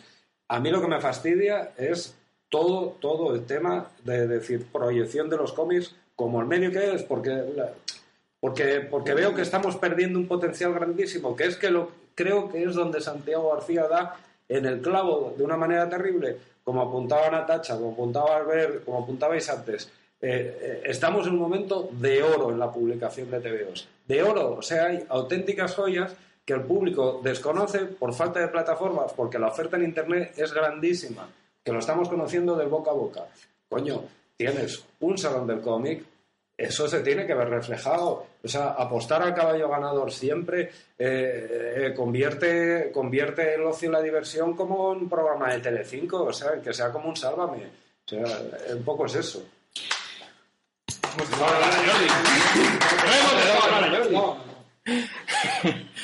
Bueno, eh, se han dicho muchas cosas, la verdad, el, el tema es da para mucho, muy denso. Nos habría gustado igual hacer alguna ronda de cierre, pero yo creo que, que como nos hemos centrado ya un poco en el salón, ahí se han tratado, la verdad, es que otros temas que iban adyacentes. Lo que vamos a hacer es, vamos a cortar aquí, vamos a ir un poco al siguiente bloque, que no le vamos a dedicar mucho, el, el tema del, del CAC. Vamos a cerrar un poco con lo que, lo que ponía esto aquí, lo que nos pone palotes. Y nada, a ver qué tal va el resto del programa. Una canción y volvemos. Give a fuck what you heard, yeah, fuck what you heard. For this real shit, get your whole clip to the cup. What would, what would? But you don't hear me though. Run up into the death deck where steez is falling out. Look at 12 what you know about robbery. Hustle bones coming out my mouth. Hustle bones coming out my Hustle bones coming out my mouth. Hustle bones coming out my coming out my mouth. Hustle bones coming out my bones coming out my mouth. Hustle bones coming out my coming out my mouth. Down hard, looking sharp, never not swab with a glove, knock, run it back. That knock a cop off unconscious, Molotov cocktails down by my still. That line of sharks round round the clock. Too many more drop to count the still. Stuck on the fence, how does it feel? It don't make sense, nothing is. That rip you a new one trick. I'm not true when I know me, never know me, never will, no sir. If you lay on the face, now someone cut the and run. Hustle bones coming out my mouth. Hustle bones coming out my. Hustle bones coming out my mouth. Hustle bones coming out my. Coming out my mouth. Hustle bones coming out my. Siempre, siempre hay un sonido después de la grabación. Silencio todos. Esto es la claqueta, ¿no? Ahí está. Pues ya estamos aquí otra vez, ya acabamos de volver después de, de este tema, el, el denso, el que realmente queríamos desahogarnos durante este programa. Eh, otro tema que queríamos hablar, otro que de los que ha propuesto Luis, era pues esta iniciativa, esta sugerencia, esta nueva ley de mm, eh, Consejo Audiovisual de Cataluña que acaba de aprobar durante esta semana, que ha, causado mucho revuelo aquí en, Twitter, que es de donde sacamos siempre las ideas para hablar, porque vamos a mirar el periódico, ¿no? Pudiendo mirar el Twitter, de donde vamos a sacar los temas. Y eh, básicamente esta instrucción eh, lo, que, mm, lo que viene a decir es que eh, a partir de ahora, si se, si se lleva a cabo, cualquier medio de comunicación o cualquier programa eh, que no solamente emita en, en el espectro en el espectro radiofónico, sino también a través del espectro, el espectro electrónico, eh, lo que viene siendo Internet, La internet. la Internet va a tener que eh, estar sujeta a los mismos términos que eh, los programas de radio, de televisión, etcétera. ¿Esto qué quiere decir?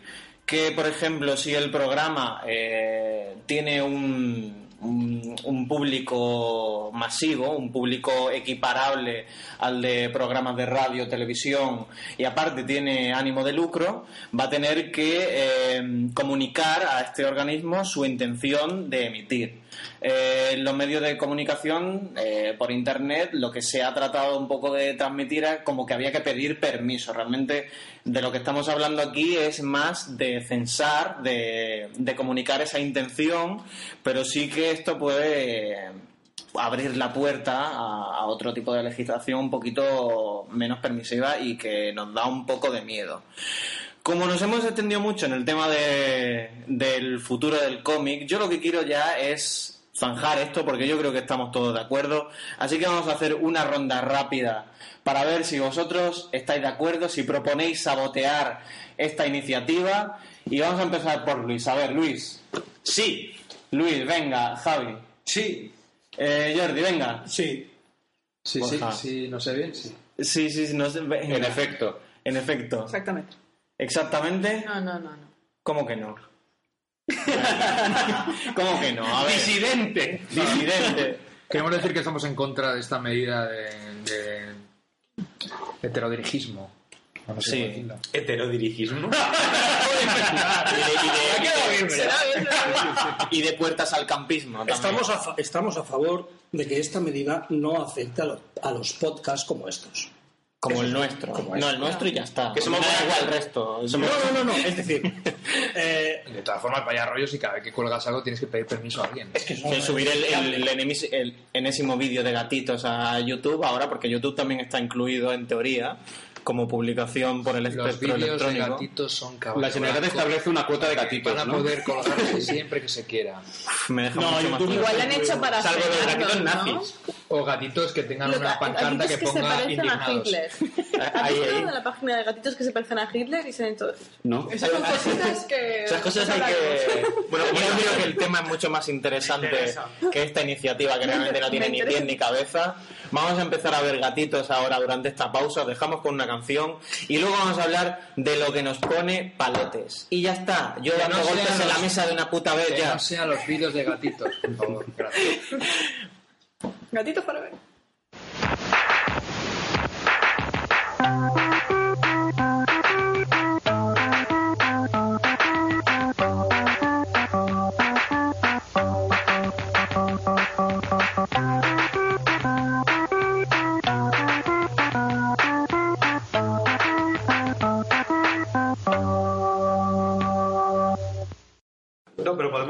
Esto que acaba de decir. Felipe Puig y, y currarnos. Esto es, una, esto es una locura. A ver, centrémonos ya en la última parte lúdica. Oyente, que me estás oyendo ahora mismo, que le has dado al pause 500 veces porque no podías soportarlo más. Que has aguantado. Que has aguantado toda esta densidad. Que sepas que ahora viene la parte divertida, la que está enfocada, hombre, sí, ¿no? Sí, no, sí, sí, sí. sí, sí, sí. Luis, aquí se oye todo ya. ¿eh? Es verdad. Que es la parte de lo que nos gusta, un poco de, de lo que, eso de lo que decíamos, de lo que nos pone palotes, simplemente que el término ha causado aquí cierto revuelo, porque claro, aquí, sexi- claro, es un poco machista. Entonces, ¿qué es lo que nos gusta? Así de contenido audiovisual, de contenido cultural, de contenido freak. Internet. Internet también en general, si nos ha gustado algún vídeo de YouTube que, que haya tenido permisos para poder ser publicado o lo que sea. Vamos a hacer una ronda y con lo que sea, si vemos que coincidimos en algún ítem de la lista, pues lo vamos comentando entre varios. Empezamos ahora en sentido contrario a las agujas. con Sí, sí, que Clara. empiece Clara, que tiene un Claro. Tumblr muy chulo. Ah, yo iba a decir eso, el Tumblr, me mola a mí. El Tumblr. ¿Qué? ¿Cómo se llama Tumblr? No, no, no. Tumblr.com. A ver, tengo el de las cosas claras que el posteo cada seis o siete meses. Es una periodicidad buena. La periodicidad. La periodicidad. Algunas, algunas tienen hijos en esa periodicidad. Y, sí. Y sigue. Ah, que yo, bueno, estaba mirando aquí en el, el iPhone, que es lo que vi últimamente, que son los vídeos de, de John Lajoy, no sé si lo conocéis. No. ninguno. ¿Qué es John son muy cachondos, pues un tipo... Cachondos. Cachondos, sí. Son- es, un, es un tío americano que es- hace gags, así como... eh, como imitando a los raperos, pero cantando cosas muy surrealistas y no sé. Imagen real. Me hablando, ¿no? Sí, imagen real. Sí. Yo la, yo la. Tiene un personaje como Mr. Vagina, que es un crack. Así, así os lo digo. Mm, Dadle, buscarlo en el YouTube. YouTube, YouTube, YouTube. Le toca al ver. Ah, bueno, estamos todos muy interneteros, porque iba a decir Twitter, que era una cosa que no conocía hasta hace tres meses o cuatro. Y que, que yo tenía cuenta en Twitter, pero no ponía nada y tal. Y incluso Pepe Coludino me hacía muchas bromas de, ah, no ponen nada, y la gente me reñía. Espiabas, espiabas. Y me fui a un gente. congreso hace, eso, pues, tres o cuatro meses a Zaragoza, un congreso de tuiteros.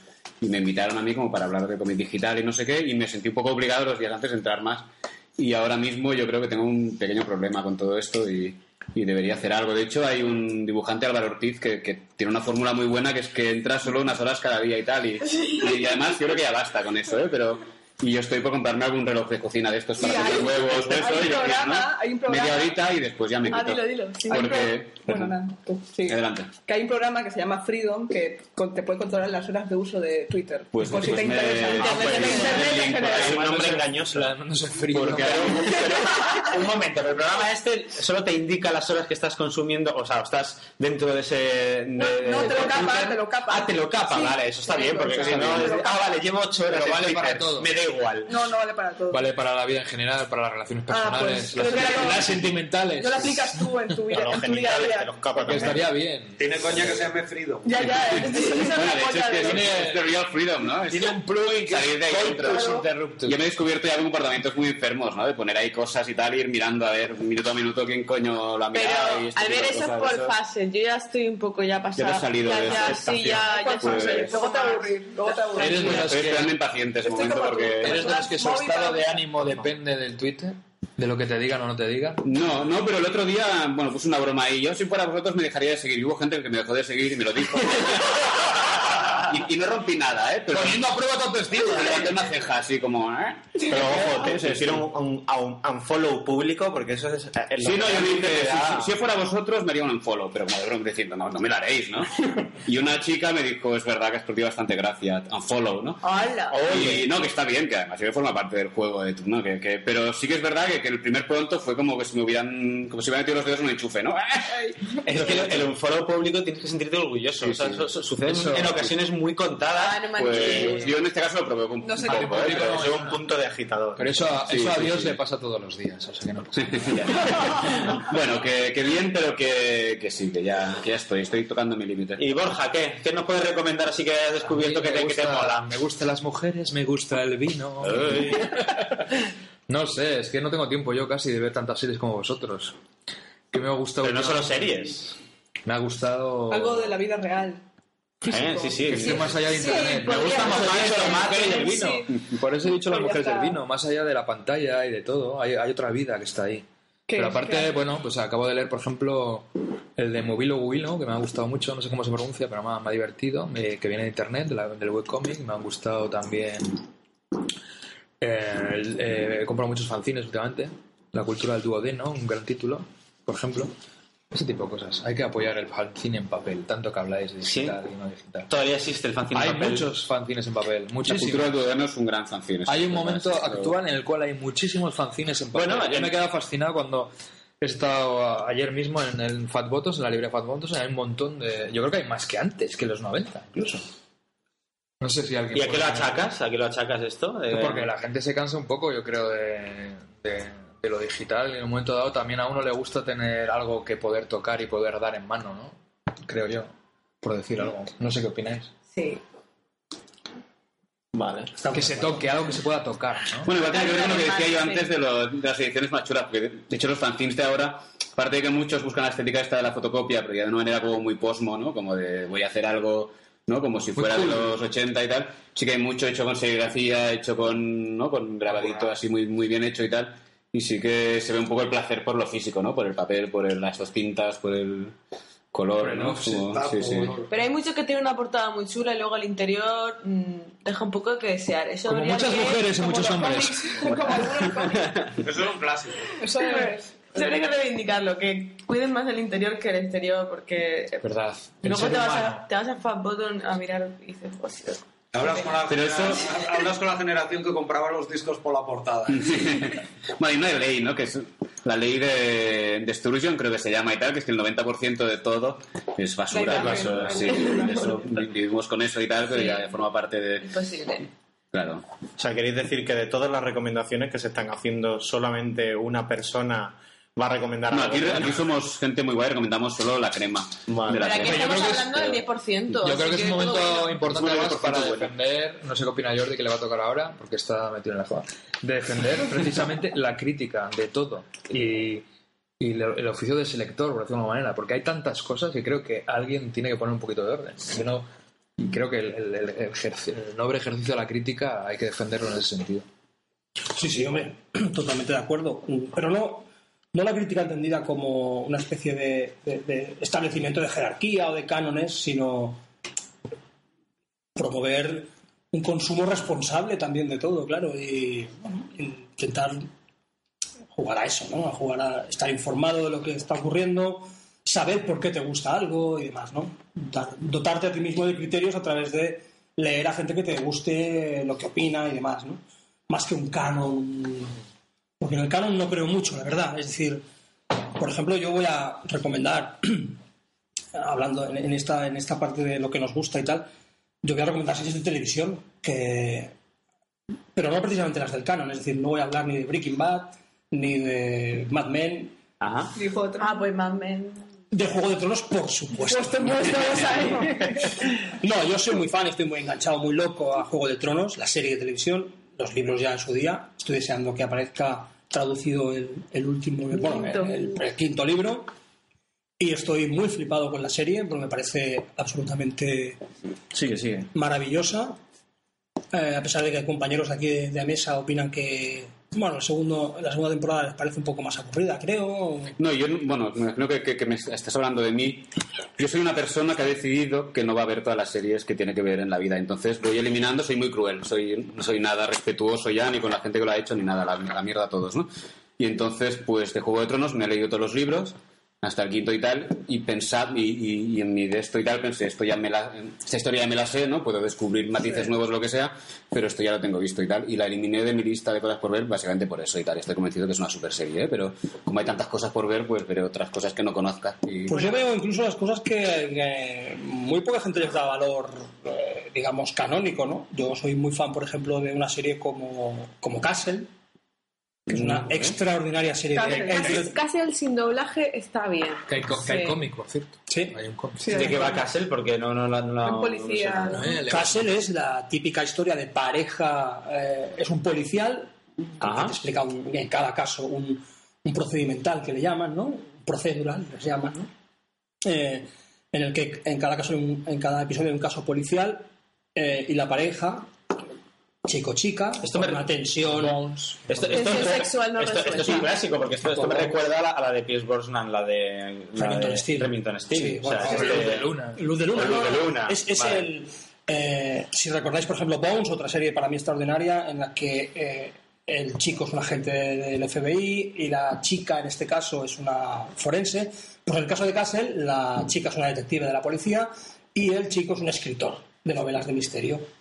Eh, y que No, no, el, el tío este bastante conocido también en otras series. Y, Sí, sí. y por eso también tuvo más renombre en la serie. Sí, bueno, Fillion, que es conocido por las series de Joss Whedon, básicamente, ¿no? Firefly. Sí, sí, Firefly. Sí, Firefly, qué buena. Y bueno, es una serie extraordinaria que desde luego no va a estar en los cánones de las grandes series, de esta época dorada de las series, pero sin duda como entretenimiento de calidad para mí está resultando todo un, un hallazgo. Y veo muchas más. Yo me guardo cada día un, un ratito para ver, para ver series. Y películas, por supuesto. No sé, hay una película que no sé si habéis visto, se llama... Eh, perdona, eh, igual deberíamos cerrar un poco la ventana porque están ahora mismo de fiesta. No es que ha habido un orgasmo Están despidiendo a Guardiola. Es verdad, no es broma. Hay fuegos artificiales. Sí. Es el artista por artificiales. la, por la Copa del Rey. Gracias por todo, Pep, ¿no?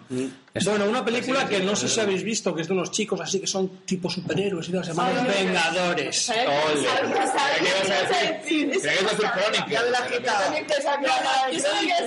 No, efectivamente, Chronic era un juego para dar pie a dos películas que para mí son extraordinarias. Las dos muy diferentes, pero son extraordinarias. Son Chronicle, por un lado, que recomiendo a todo el mundo.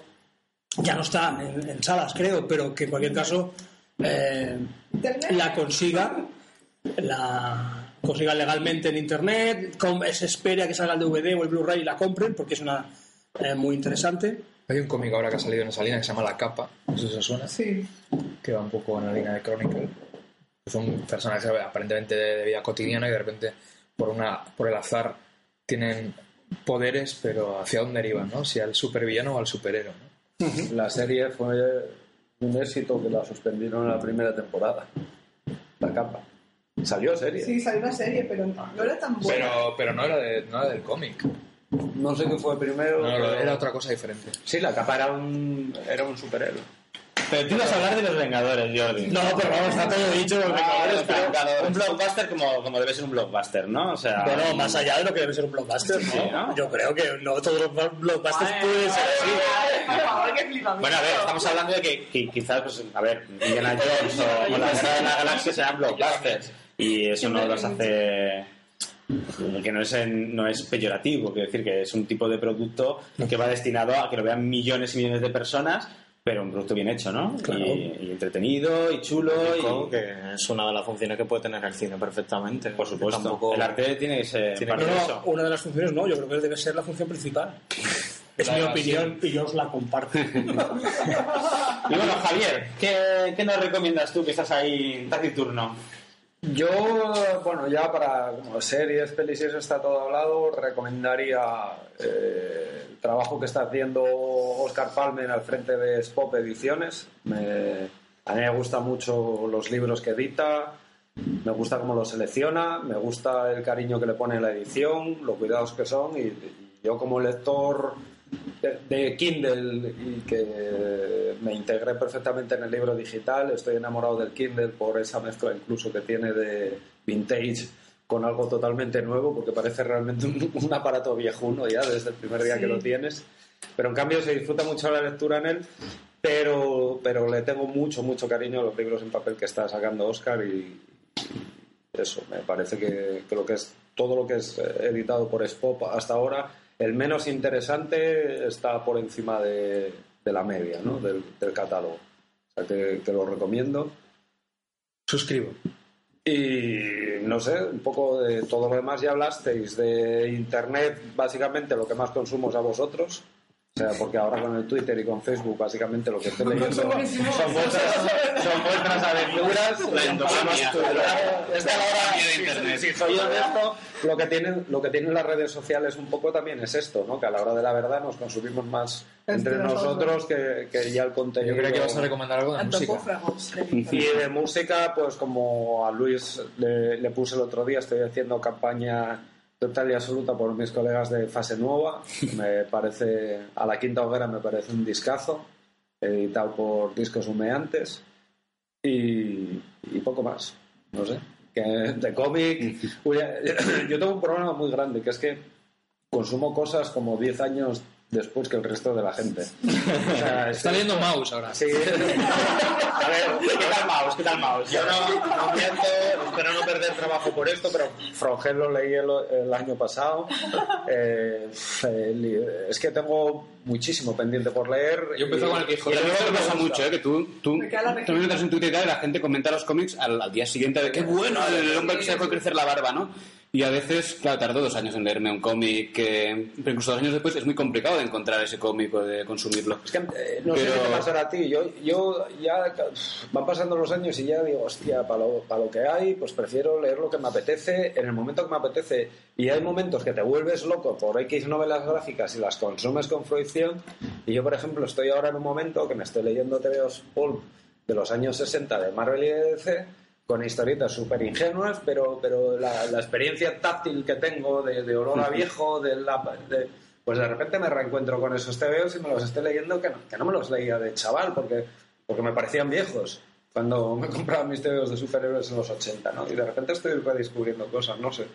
Entonces voy un poco motivado. Yo creo que lo más contemporáneo que leí, pues también es vuestro. eh, eh, sí, es que creo que es el cortocuentos, lo que hace Montes en el jueves, que me lo pillo, la zona de Natacha y, y lo que va colgando Clara. Es que creo que es eso lo más Vaya, bueno que las historias de Chones. Las historias de Chonis, de las que soy- más historias de de las Chonis. que soy súper fan, me Es parece. verdad, na- nadie ha reivindicado las historias de Chones de Clara, pero también habría que... Ay, Creo que no hay nadie que un dibujar el espacio. universo Cani como Verdad, sí, verdad. Clara. No creo que haya nadie capaz de hacerlo también, es verdad.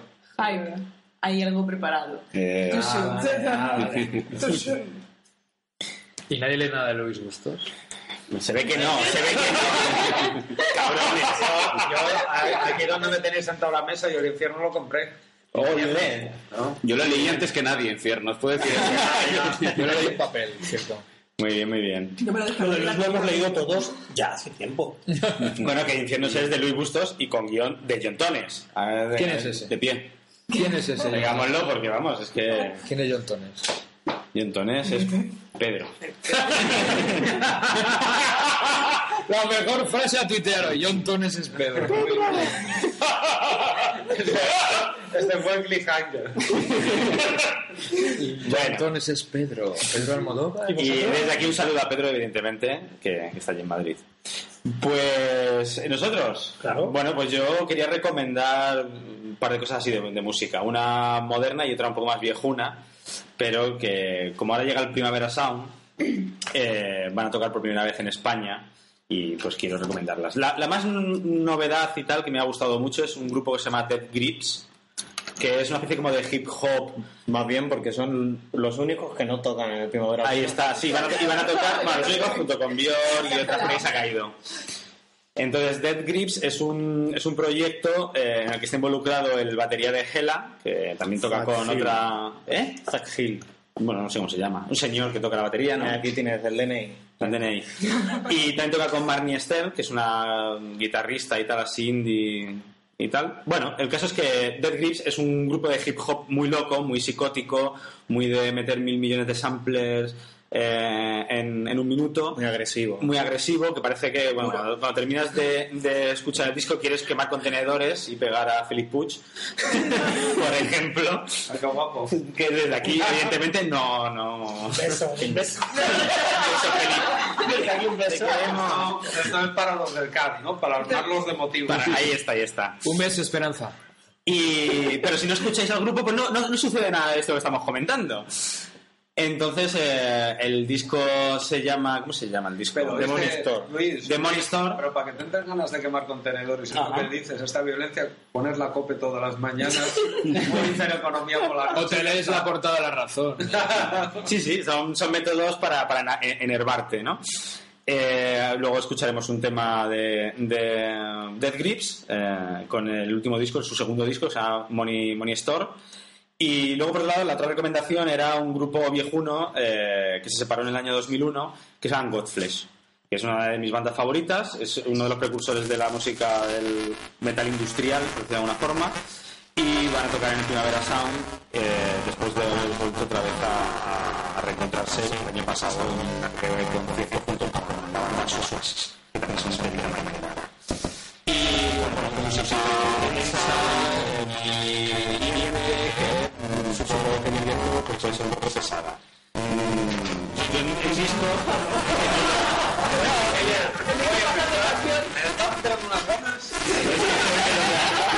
Es que el disco lo escucha, el disco lo escucha desnudo en casa. En cambio, en concierto en directo se tiene que cortar un poco. Y ponerse los No puede, no puede mutilar animales ni nada. Darse mermelada por el cuerpo. Ahogar a un hámster en su propio ano. Basta que vais a saturar el, el pobre, el pobre audio. Sí, es, sí, lo que te preocupa, eso. sí. Eh, entonces, a ver, eh, te toca a ti. ¿Qué, qué recomendarías? Bueno, yo creo que se ha hablado de series, así que parecía que estaba todo dicho, pero por favor, ¿a- ¿alguien ve Community? ¿Ha visto la final la season final de la temporada? Porque ahora- no, me parece bien recomendarlo porque como la serie le queda una, una temporada solo y aparte el, el principal creador de la serie, que es Dan Harmon, parece ser que lo han echado porque va de divo y se pelea con Chevy Chase, que es uno de los actores principales. Pues es una serie que desde aquí os recomiendo, desde la primera temporada, que empieza como muy normalita, pero se va convirtiendo en referencial, autoparódica, y llega a un punto que uno de los últimos capítulos está totalmente rodado en 8 bits, como si fuera un Todo juego de la sí, Master System. Y, y nada, es súper cachondo, además es muy ágil y, y se ve muy ligera también, que es algo bueno, algo de agradecer también las series hoy en día, que estas que duran 20 minutos y te sirven un poco de bisagra entre tanto Juego de Tronos y tanto, Tanto tanto Mad Men que te, que te puedes tirar una hora y media viendo el capítulo casi entre pausas, pues a veces está bien tener una serie cortita y, y que vaya ágil como esta. Y luego también me gustaría recomendar, ya también relaciona un poco con videojuegos, que he probado uno independiente que se llama Dear Stair, que salió hace un par de meses para PC, ahora ha salido para Mac, lo he podido probar ya porque estuvo rebajado de precio en Steam. Y es un juego que es novedoso porque por primera vez usa una narrativa epistolar, ¿no? Es un juego que comienzas mm, a base de cartas narradas y mientras vas narrando las cartas y vas llegando a los lugares que se desarrolla como un- en una isla al norte de, Escocia, eh, vas eh, descubriendo la historia sin llegar a interactuar con los objetos, simplemente llegando a los sitios vas averiguando un poco, vas eh, desentramando el por qué está allí el personaje, si realmente el narrador es la misma persona que el personaje, qué es lo que le ha llevado a estar ahí y qué es lo que va a descubrir al final. Eh, muy recomendado, yo creo que no llega ni a los 7 euros y es también muy, muy poco exigente, o sea que en cualquier ¿En qué plataforma? PC- está en PC y en Mac. de ¿Hay momento. juegos para Mac? Pues, Sí, sí, sí, desde, desde hace poquito, ¿eh? Pero... Gracias a Steam, precisamente, ¿no? Exactamente. Además, lo bueno que tiene que si lo compras en PC, como Steam ahora puedes usar PC y Mac indistintamente, con el mismo juego y pagando el mismo precio, lo puedes jugar en las dos plataformas. Por si... Todos, todas estas recomendaciones que hemos comentado y tal, intentaremos poner un link en el blog, ¿no? O donde podamos, o sea, que la gente pueda acceder en un momento dado a, si les interesa una, una cosa u otra, pues... Porque igual unos hemos pronunciado mejor que otros las cosas Sí, y... Twitter que igual la gente no lo encuentra. lo Que puedes- creo que se ha quedado Jordi con ganas de recomendar una última. No, de continuar con un poquito de tertulia, porque yo también quiero recomendar una cosa A ver. que en este caso es fundamentalmente para los que nos oigan desde Barcelona. Es una cosa que para mí está mm, ha venido a, a revolucionar un poco el mundillo del cine, por lo menos el mundillo de la forma de ver el cine, ¿no? Es fenomenal. Pues Fenómena sí, experiencia sí, sí. Muy bien, muy bien. Muy bien. Eh, Bueno, en Barcelona En- y en Madrid también. Madrid también. Madrid. eventualmente en Madrid ha ido a Bilbao un par de, una vez, ¿no? una vez. En todo el fan. Pero no funciona igual en otras ciudades que No, yo creo que es un fenómeno mm, que va a funcionar mm, fundamentalmente en Barcelona. por el cine. ¿Por qué? Sí, sí. Por el cine. Por el cine. ¿Y cómo es en Madrid? ¿Qué- ¿Cómo es el Pa-? Pala- el Palafox, ¿no? Que No sé. se ha hecho allí. ¿Que es un cine más pequeño quizás? ¿O como, como que le pasa No lo a sé, porque yo no he estado, yo no he estado. Es más pequeño, no es tan antiguo Es que, y claro. la gente no va tanto como aquí. Y el encanto que tiene hacerlo en el Urgell es que es un cine de los de antes, de los, de los 80, vaya. Me- No, además me da el creo último que- cine que queda en Barcelona de los de antes. sí. Además, creo que si antes hablábamos un poco de la comunicación que tiene que hacer un gestor de eventos, en este caso yo creo que Nacho Cerda, el organizador de Fenómena, lo ha, lo ha- lo ha- lo ha clavado, vamos, está realmente comunicando muy bien lo que quiere conseguir. Presencia en redes sociales. Sí, lo que quiere conseguir con Fenómena, cuál es el objetivo y la, la filosofía que hay detrás de Fenómena. En el momento que estamos grabando esto, acaba de haber una sesión, acaba de, de- acaban de, de hacer una sesión espectacular que fue Cobra y Calles de Fuego, que- ¿eh? que como programa doble me parece brutal y bueno, al margen de lo que podamos discutir o no de las películas. Y se va, van a hacer otro en el mes de junio mm, con Flash Gordon y Conan el Bárbaro. También son dos peliculones desde el punto de vista de fenómeno. ¿no? Eh, yo creo que fenómeno hay que apoyarlo. Además, eh, eh, en cierto modo está funcionando como revulsivo de lo que está pasando en Barcelona en el cine, porque ahora empieza una sala de Barcelona que es el Cine Nápoles. Está empezando a programarse sesiones dobles mm, de películas viejunas muy interesantes. Por ejemplo, en el momento en que estamos grabando esto, se pueden ver en Barcelona El Otro y La Semilla del Diablo, un programa doble Ah, eh, guay. muy potente. Desde luego, poder ver La Semilla del Diablo en una buena copia de cine, en versión original y tal, es- De todas formas, claro, eh, como una película así, eh, puedes verla en DVD o descargártela o lo que sea. Eh, supongo que el aliciente que tiene recurrir al fenómeno, ir y tal, es un poco pues el ambiente, todo lo que, todo lo que rodea eh, la parafernalia, eh, el, rollo ritual, ¿no? De, poder ir a un cine de aquella época, ver una copia. Yo preferiría directamente la copia original en, doblada al castellano y con, con todos los defectos que pudiera tener el propio film y tal, ¿no? De, de- de- ya de la calidad del, Pues de, la película. Eh, porque precisamente yo creo que esa es la, la- la- la gracia que tiene. O sea, una película como La Señal del Diablo la puedes ver perfectamente en una copia digital perfecta, mm, increíble, con un sonido mm, depurado y tal. Recurrir a esto, pues claro, la gracia que tiene es eso, ¿no? De que el entorno también acompañe y te y crees ahí una dinámica, ¿no? Que a veces a veces he tenido un poco de, de- me, me da un poco de entera en algunos eh, momentos porque eh, este rollo de mm, remember, ¿no? De, mm, de la nostalgia me tocó un poco las pelotas también. Pero tú te refieres, por ejemplo, como a esas discotecas. Efectivamente. como esas de- discotecas para divorciados que ponen música ochentas, que comúnmente se conoce como desguaces. ¿Dónde hay una de ¿Y que has visitado? Ah, Donde se baila principalmente salsa. Lo que quiero decir es que, es que sí que mola ver las películas en ese contexto, pero también es cierto que, cuidado, que a veces yo me siento un poco incómodo. ¿Por qué? Pero tú, o, ¿os toques es una experiencia incómoda o eres tú que te sientes incómodo? Porque, Porque la gente se lo toma porque como a una fiesta, por- ¿no? En general. Sí, pero porque es- se es- separan cosas que tú durante, durante un mogollón de años has considerado que eran basura. Luis, pero. Y de repente- Luis, Luis, Pero no estamos hablando, Luis, por eso que decía un poco Luis, Jordi, no Luis, estamos- Pero yo con la semilla del diablo no puedo tener nostalgia. Porque es anterior a No, que yo claro, te estoy, sí, hablando, te, sí. estoy, te estoy hablando de películas de los Quiero decir- 80 que hemos visto Ah, en el bueno, cine Vale, vale.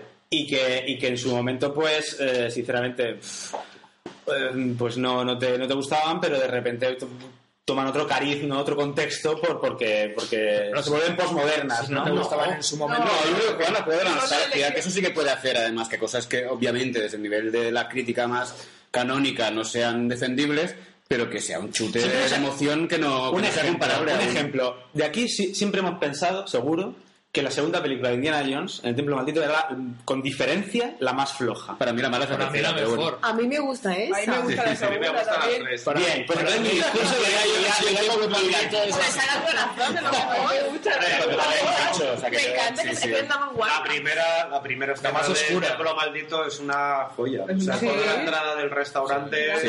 todo Lo el plano del veneno, eso, eso es... A mí me gusta Sí, la más oscura de todas. Eso es muy guay también. Vale, bien, pues entonces... Has quedado como el culo. Has quedado. No, iba a hacer un discurso porque yo, a mí personalmente sí me parecía siempre la que de ritmo iba peor, porque no, no llegaba a, a- y además me parecía como más tonta en el sentido de que pues la, la actriz hacía como de, de- de chica un poco sometida a, De hecho, a la primera- todo el rato, era como un poco tontorrona todo el rato, todo De el hecho, rato. la primera tiene un bajón. Al final, que siempre hay un momento ahí cuando llegan a la isla con el submarino que para mí la peli baja. Hasta que llega el momento del sacrificio para todo el ritmo que llevaba. Que a mí me gustan las tres, a todas las que igual la segunda lo que le... ¿Cómo que las tres hay? ¿Cuatro? Lo que- Pero le gustan las tres como a Lo que, lo que igual le pasa a la segunda que es la que se puede comparar más directamente a todo el exploitation de, de Indiana Jones que hubo en los 80 y todas las Sí. todas las imitaciones detrás del corazón Sí. verde, parecía, parecía más eso, una, una exploitation que una de Indiana Jones, pero A mí me, Más a mí y- me gustan todas. En Buscada que perdida ya era una explotación de películas de los años 30 y 40. cierto, cierto, cierto. pero le- se lo dejaron respirar Creo que no era el ejemplo. De todas formas, no, no. Me gusta todo. Si me disculpáis, a lo que iba, Luis. A lo que iba, que estamos saturando otra vez el audio. Eh, quiero decir que yo, como experiencia personal, yo esa película la veía como la más floja y tal. Cuando llegué al cine, eh, la disfruté, ¿eh? pero también vi que había ahí como un ambiente como de veneración hacia, hacia la película que me, me resultaba incómodo, ¿no? Porque yo personalmente la consideraba como una película que, joder, no estaba a la altura. ¿Pero ¿Para qué fuiste a verla? Porque también echaban que otra más. Eh, era esta y otra y bueno, pues era, era un buen, era un buen pack. mejor. A ver, Indiana Jones, aún siendo la peor para mí de las tres, eh, bueno, la, la cuarta prefiero obviarla, evidentemente.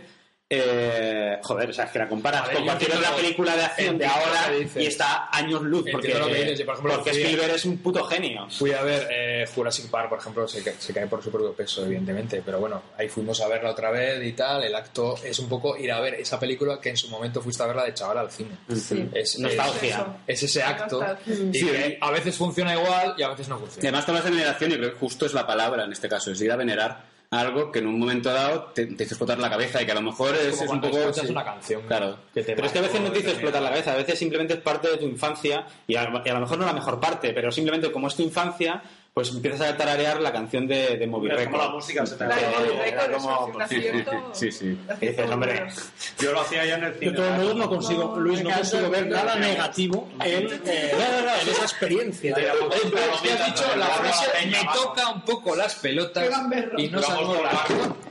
¿Por qué te toca las pelotas, fenómena? ¿Por qué no te toca las pelotas? porque, pues, pues eso, porque a veces la nostalgia es muy mala consejera. Bueno, pero es Y no será porque está como muy de moda y es como muy moderno. Igual te jode que nunca gente... puede- yo creo que fenómeno no es un, no es un fenómeno nada snob, en No es realidad. nada cool. No es nada cool, Sí, es, es solo hay la gente que va ahí. Pero no tiene la gente... A ver, yo... Con la gente que va al Por favor, no nos... nos- No hay hipsters. mitad, eh, mitad, mitad. Hay muy pocos hipsters No. Sí, sí, es cierto, o sea, no es, no es nada cool. O sea, es A mí me gente gusta que que, quiere cantar Moby Record y Tú ya no vas está. al cine, ¿no? Pero te gusta que esté... Yo, yo tengo ganas de Pero bueno, Javi- Javier, cuando lo quiten. Pero quiero, quiero decir que yo he tenido sesiones antológicas en el fenómeno. En el cuarto, digo. Por eso creo que es elección, que elección de cada uno elegir la película que va a ver y ya que está. ¿No? ¿Eh? Es elección de cada uno elegir la película que Claro, va a ver. evidentemente, ¿no? el problema de que no vas a ir a ver una- una- algo que no te El, interesa. el problema es también pensar que todo lo que sea fenómena va, va a molar. No, No, es como ver cualquier película, esta no sesión sé. o esta otra. Sí, creo que sí, todo lo que sea fenómeno será fenómeno. Será fenómeno, ya está. No, yo, por ejemplo, opino. ¡No comas el cine! ¿Cómo nos gusta el cine? A veces opino como tú, ¿Iban a a veces no, quiero decir. Eso, cuando den Akira ya Cuando que no. ven- Hay que ir Bueno. a ver a Kira. Opino, Akira Kurosawa. Cuando den Akira, opino no. como tú. Siempre es decir, por ejemplo, yo he evitado ir a, a sesiones Doblete, que los se iba a producir ese efecto. Por ejemplo, sesiones en las que se ha proyectado Los Goonies, una película que a mí no me gustó ni en su día, que Por tanto, no necesito experimentar una... No, Perdón, veces. quizás el ejemplo Cinco de veces. Indiana Jones No. tenía que haberlo trasladado a los Goonies, porque de, de, de- La fuimos de- a ver, Natasha ¿eh? hace a- Yo también la vi. La fuimos a De ver. hecho, creo que fue de las sesiones más, más vistas. ¿no? Tres estamos Con los Goonies la princesa de prometida. Sí, pero me gusta más la princesa Pero prometida. nosotros fuimos por La Princesa Prometida, que es una que no es una película buenísima. Pero no- divertida. Pero eso sí, pues, siete veces en Es muy cine. divertido. Ahora te das cuenta cuando, por ejemplo, Regreso al Futuro es Yo un los peliculón en su momento y ahora. Estas las iba a o sea, ver. que no es los Goonies, pero bueno, pero Cinco los Goonies veces. tienes No, no, un componente, pues eso, de, De nostalgia. de nostalgia. ya está. Pero, Como, como pero con ciertos grupos, poco- como con ciertos grupos musicales que los escuchas ahora y dices, pero ¿por qué me gustaba esto? ¿no? Pero, pero lo sigues escuchando. ¿no? La peor aportación que tuvo los Goonies al cine y a la sociedad en general fue la invención del parque temático. Sí, Tierra Mítica y todo eso nace. No, no, nace con los Goonies, tío. Ya existía Disneylandia. Sí, Bueno. Disneylandia, punto. Ahora todo lo demás vino después. Y ya verás Eurovegas, Eurovegas, chicos. la de temas que va a dar para el cine. Chicos. Eurovegas. Eh, acabar ya con los Goonies y los parques temáticos. Eurovegas, yo creo que- Goonies, yo. Eh, bueno, pues si me permitís, voy a ir despidiendo, va, vamos a ir despidiendo ya. Sí. Vamos, voy abriendo la puerta que ya. se haya quedado dos años de escucharnos. Ya que estamos nostálgicos que no haya llegado hasta aquí, enviarle un Pikachu o algo, tío. Porque llevamos como. O sea, que llega, ha llegado las dos horas. Hola, menos. Dios, qué peñato. Que sean dos horas para la música, ¿eh? pero bueno. Pero tiene que demostrarlo, ¿eh? Bueno, Esto va a ser los comentarios de audio de la nueva edición de Apocalipsis Re Redux. Bueno, eh, vamos a ir terminando ya el podcast, que este, eh, esta eh, recta final ha sido bastante graciosa y, y saturante, porque hemos, pena que hemos nadie entrado... Borja, Qué pena que nadie llegue. hemos- Pero yo decía algo oculto. Porque ¿me dejáis terminar, por favor? Un mensaje al revés, que es algo satánico. Oye, nos vamos y os dejamos aquí de charla. Vale. Eh, a ver, despide tu O sea, quieres la- despedir y luego te quedas en blanco. No, es que a mí no me hacen caso. Despide, despide el, el quinto programa de El Plan B. Bueno, que esto ha sido todo. Que nos alegra mucho que haya habido tanta gente que hable de cosas tan interesantes con, con tan- que haya tanto talento reunido tan cerca de mi portátil. Joder, a ver si se le pega algo. Que no le ha caído nada, de nada de, de cerveza, ¿eh? Eso ha sido el mayor mérito de este podcast, creo Ah. yo. Y bueno, eh, no os voy a, a- a hacer llamada para que escuchéis el sexto porque no sé cuándo se va a hacer, pero yo creo que la cosa va a ir bien. Hablo- eh, me, dice Jordi que ya paremos y ha- hagamos un nuevo archivo de GarageBand y volvamos a empezar otro. Pero bueno, lo, lo consideraremos. De momento, daros las gracias si habéis llegado hasta tan tarde. Yo no sé por qué satura tanto esto, en serio. Mira, eh, vamos a darle ya al pause y que te den por culo, GarageBand. Venga, un adiós, adiós. Venga, todos a la vez, joder, vamos a ver todos a la vez. Quemar contenedores. Y esta con... Madre mía, pero eso era como... Venga.